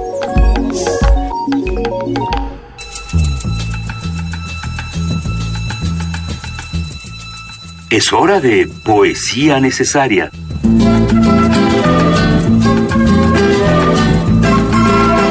Querido Benito Taibo, llegó el momento de poesía necesaria y tienes un poema que personalmente disfruto muchísimo. Es una poeta que disfrutas muchísimo. Sí, bueno, a toda Porque ella, sí. Yo lo sé porque tú, tú, gracias a ti, yo he conocido un montón de cosas sobre ella. Alejandra Pizarnik, Pizarnik, Así la es. llaman algunos, ah, poeta argentina, que un día como ayer, pero de 1972, eh, sumida en una de esas enormes y terribles depresiones, muere muy, muy joven, ¿no? dejándonos una cauda espectacular de, de, de poesía dura, áspera, ah, llena de, de sí misma, ¿no? Y a mí me parece que desde la misma poesía hay un suicidio emocional Eh. impresionante. ¿no? Eh. Además del suicidio eh, físico, el emocional a mí me, me- me parece fascinante. Es un ejercicio que todos debemos conocer. Así es, Alejandra Pizarnik. Hoy, un día como hoy, donde conmemoramos dos años de los terribles sucesos de Iguala, Ayotzinapa está presente, y este poema de Alejandra Pizarnik para ustedes, Exilio. Esta manía de saberme ángel sin edad, sin muerte en que vivirme, sin piedad por mi nombre ni por mis huesos que lloran vagando. ¿Y, quién no tiene un amor? ¿Y quién no goza entre amapolas? ¿Y quién no posee un fuego, una muerte, un miedo, algo horrible, aunque fuere con plumas, aunque fuere con sonrisas? Siniestro delirio amar a una sombra. La sombra no muere.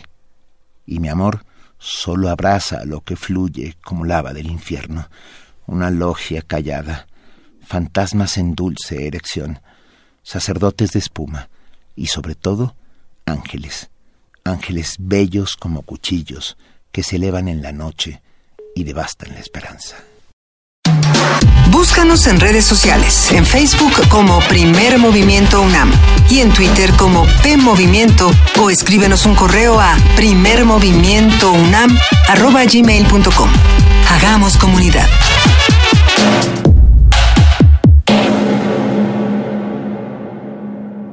Como les decíamos aquí en primer movimiento, un actor principal, un actor fundamental de cada programa es la música. Siempre nos reclaman por qué la cortan, por qué pusieron esta, por qué pusieron la otra. Nosotros también reclamamos porque que- yo quería escuchar esta, yo quería escuchar esta otra, esta venía más a cuento con este tema. La música eh, viste y desviste los programas, que eso a mí me encanta. Es, es, eh, por eso estamos en radio, porque es- la música es imaginación. Exactamente, y vamos a escuchar del señor Coconut Around the World. Ay, nada más. ¿Puedo Para que decir se algo? imaginen que están alrededor del mundo. Adelante. Es que el señor Coconut lo que hace precisamente es estas mezclas campechanas como a veces pueden ser eh, cumbia, a veces mambo, a veces eh, rumbas de los éxitos, digamos, tecno que hay en Alemania y en diferentes países del mundo. Around the World, si no me equivoco, es la canción de Daft Punk. Y el señor Coconut hace estos covers, estas reinterpretaciones que son buenísimas. Si tuvieron la oportunidad de verlo en años anteriores en el Festival Internacional Cervantino, eh, por favor, eh, échenle un ojo. Vuelvan a echar un ¿De ojo a las es? presentaciones. El señor Coconut, si no me equivoco, es alemán, pero tiene un ritmo que pocas personas en el universo y la verdad es que cada una de sus presentaciones grabadas en YouTube, en vivo, donde sea, valen muchísimo la pena, disfrútenlas, eh, háganse amigos. Él no le tiene miedo a los otros, no le tiene miedo al tambor, al bongo. Y no le tiene miedo también a reírse de los clásicos, que muchas veces tenemos tanta solemnidad cuando hablamos de ciertas piezas y él dice, ¿y qué? ¿Por qué no podemos le hacer lúdico? cumbia. Hagamos lúdicos los ejercicios musicales. Venga, esto es Señor Coconut con Around the World.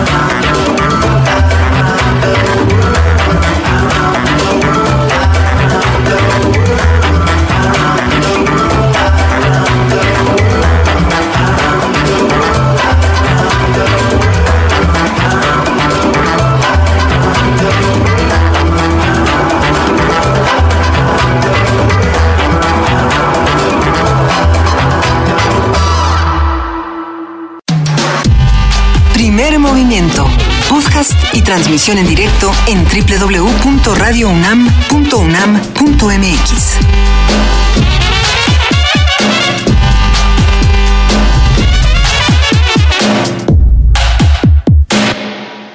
Esto fue el señor Coconut, de quien ya no lo vamos a decir nada más porque Luisa creo que ya nos dijo todo. Todo lo sabemos sobre el señor Coconut, gracias a ti, Luisa. Visiten la página del señor Coconut, lo puedo volver a decir. Pueden ustedes hacer la entrada de Wikipedia del señor Coconut, nada más con todo esto que acaban de escuchar. Pero vamos a una nota. Identifican potencial biomédico en fauna marina del mar de Cortés. Con ello se ha demostrado efectividad contra algunos causantes de enfermedades como la tuberculosis, la malaria y el mal de Chagas. La compañera Cristina Godínez tiene el reporte completo.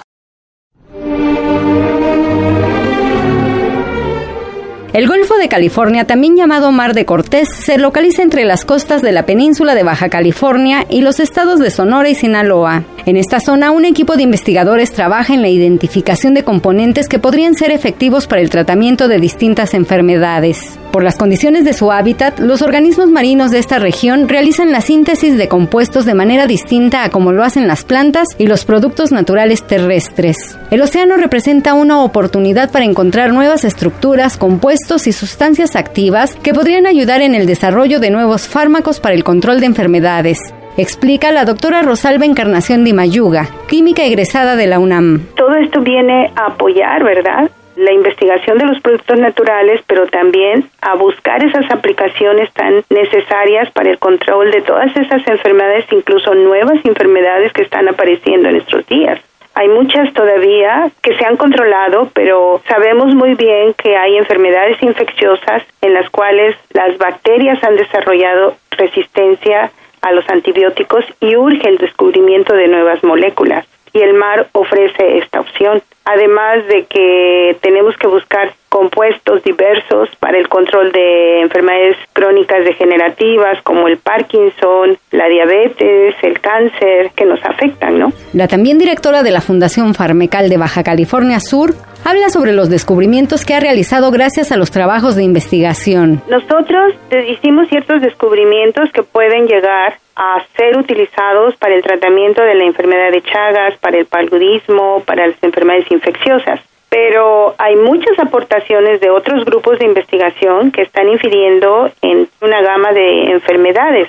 Y tenemos también las algas que están siendo muy utilizadas como fuente de sustancias activas. En la medicina tradicional, por ejemplo, nosotros encontramos que tradicionalmente en el estado se usa una mezcla de un erizo del mar, una estrella de mar y un coral para evitar el aborto. Entonces eso fue muy interesante porque coincidió con aquellos recursos que han sido portadores de compuestos activos. Falta hacer la evaluación científica de esta mezcla para ver si en efecto es así. El mar y su gran diversidad tiene mucho que aportar para el tratamiento de enfermedades. Explorarlo e investigarlo es una tarea fundamental para la humanidad. Para Radio UNAM, Cristina Godínez.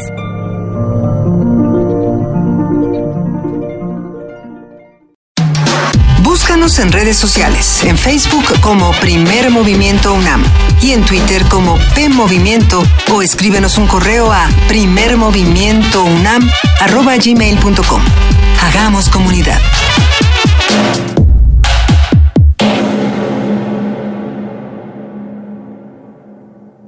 Una solución para desarticular toda esta violencia en el discurso para mí siempre ha sido la música y eso es algo que tú me has enseñado. La música nos cura de todo, de todo un poco. La música nos va curando de a poquito, por lo menos nos va, nos va consolando de a poquito.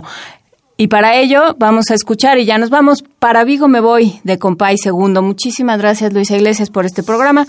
Nos escuchamos mañana. Nos escuchamos mañana, querida Juana Inés de esa. Estamos con Benito Taibo, aunque Benito Taibo no está aquí, pero sí está aquí porque sí estuvo, pero no estuvo y nosotros tampoco estamos. Eh, escúchenos mañana de 7 a 10. Estamos en el 860 de AM en www.radiounam.unam.mx y por supuesto en el 96.1 de FM hasta mañana a las 7. Y en el 860 de AM también. Ese fue el primerito que se dijo, Ah, mírela. Discúlpame. Esto fue primer movimiento. El mundo desde la universidad.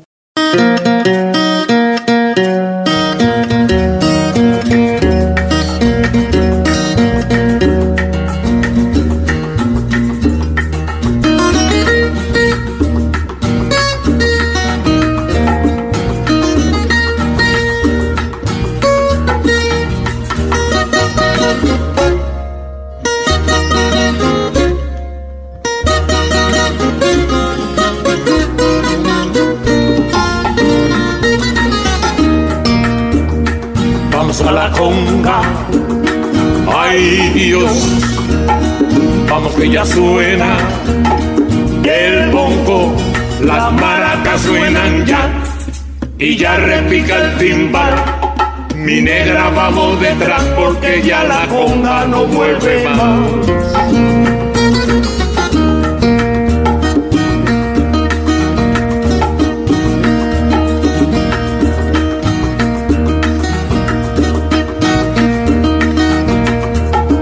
Vamos a la conga, ay Dios, vamos que ya suena. El bongo, las maracas suenan ya y ya repica el timbal. Mi negra vamos detrás porque ya la conga no vuelve más. Para Vigo me voy, mi negra dime adiós. Anda bongo cero, calla que estoy medio loco por bailar Me voy, me voy, me voy, mi negra, me adiós. Que la conga ya se va para nunca más volver a sonar.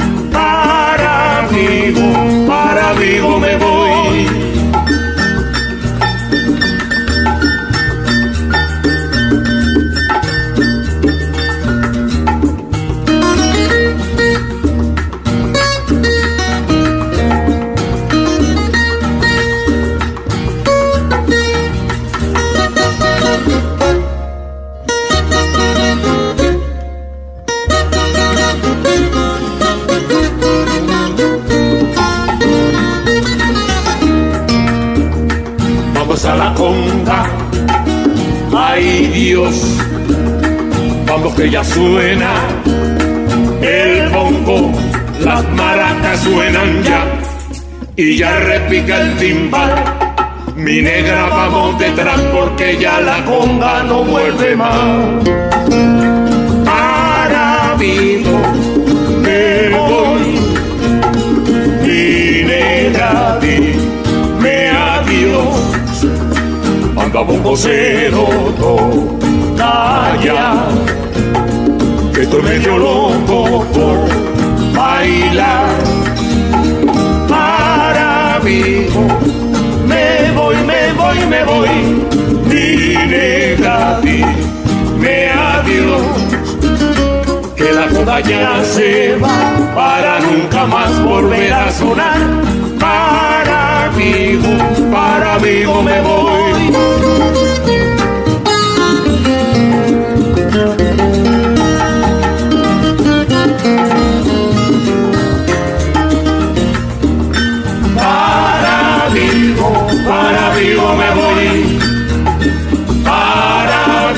Vigo, para Vigo me voy. Para Vigo, para Vigo me voy. Para Vigo, para Vigo me voy. Ay, con mi sombrero. Para Vigo, para Vigo me voy. Con mi pañuelo. Para Vigo, para Vigo me voy. Con las maracas. Para Vigo, para Vigo me voy. Ay, con mi tambora. Para Vigo me voy. Con mi mulata.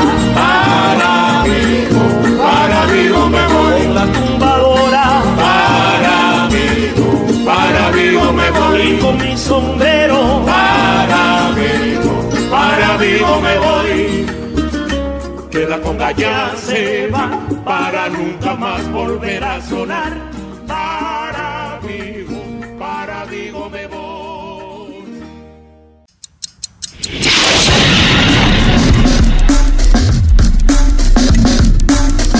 Radio UNAM presentó Primer movimiento.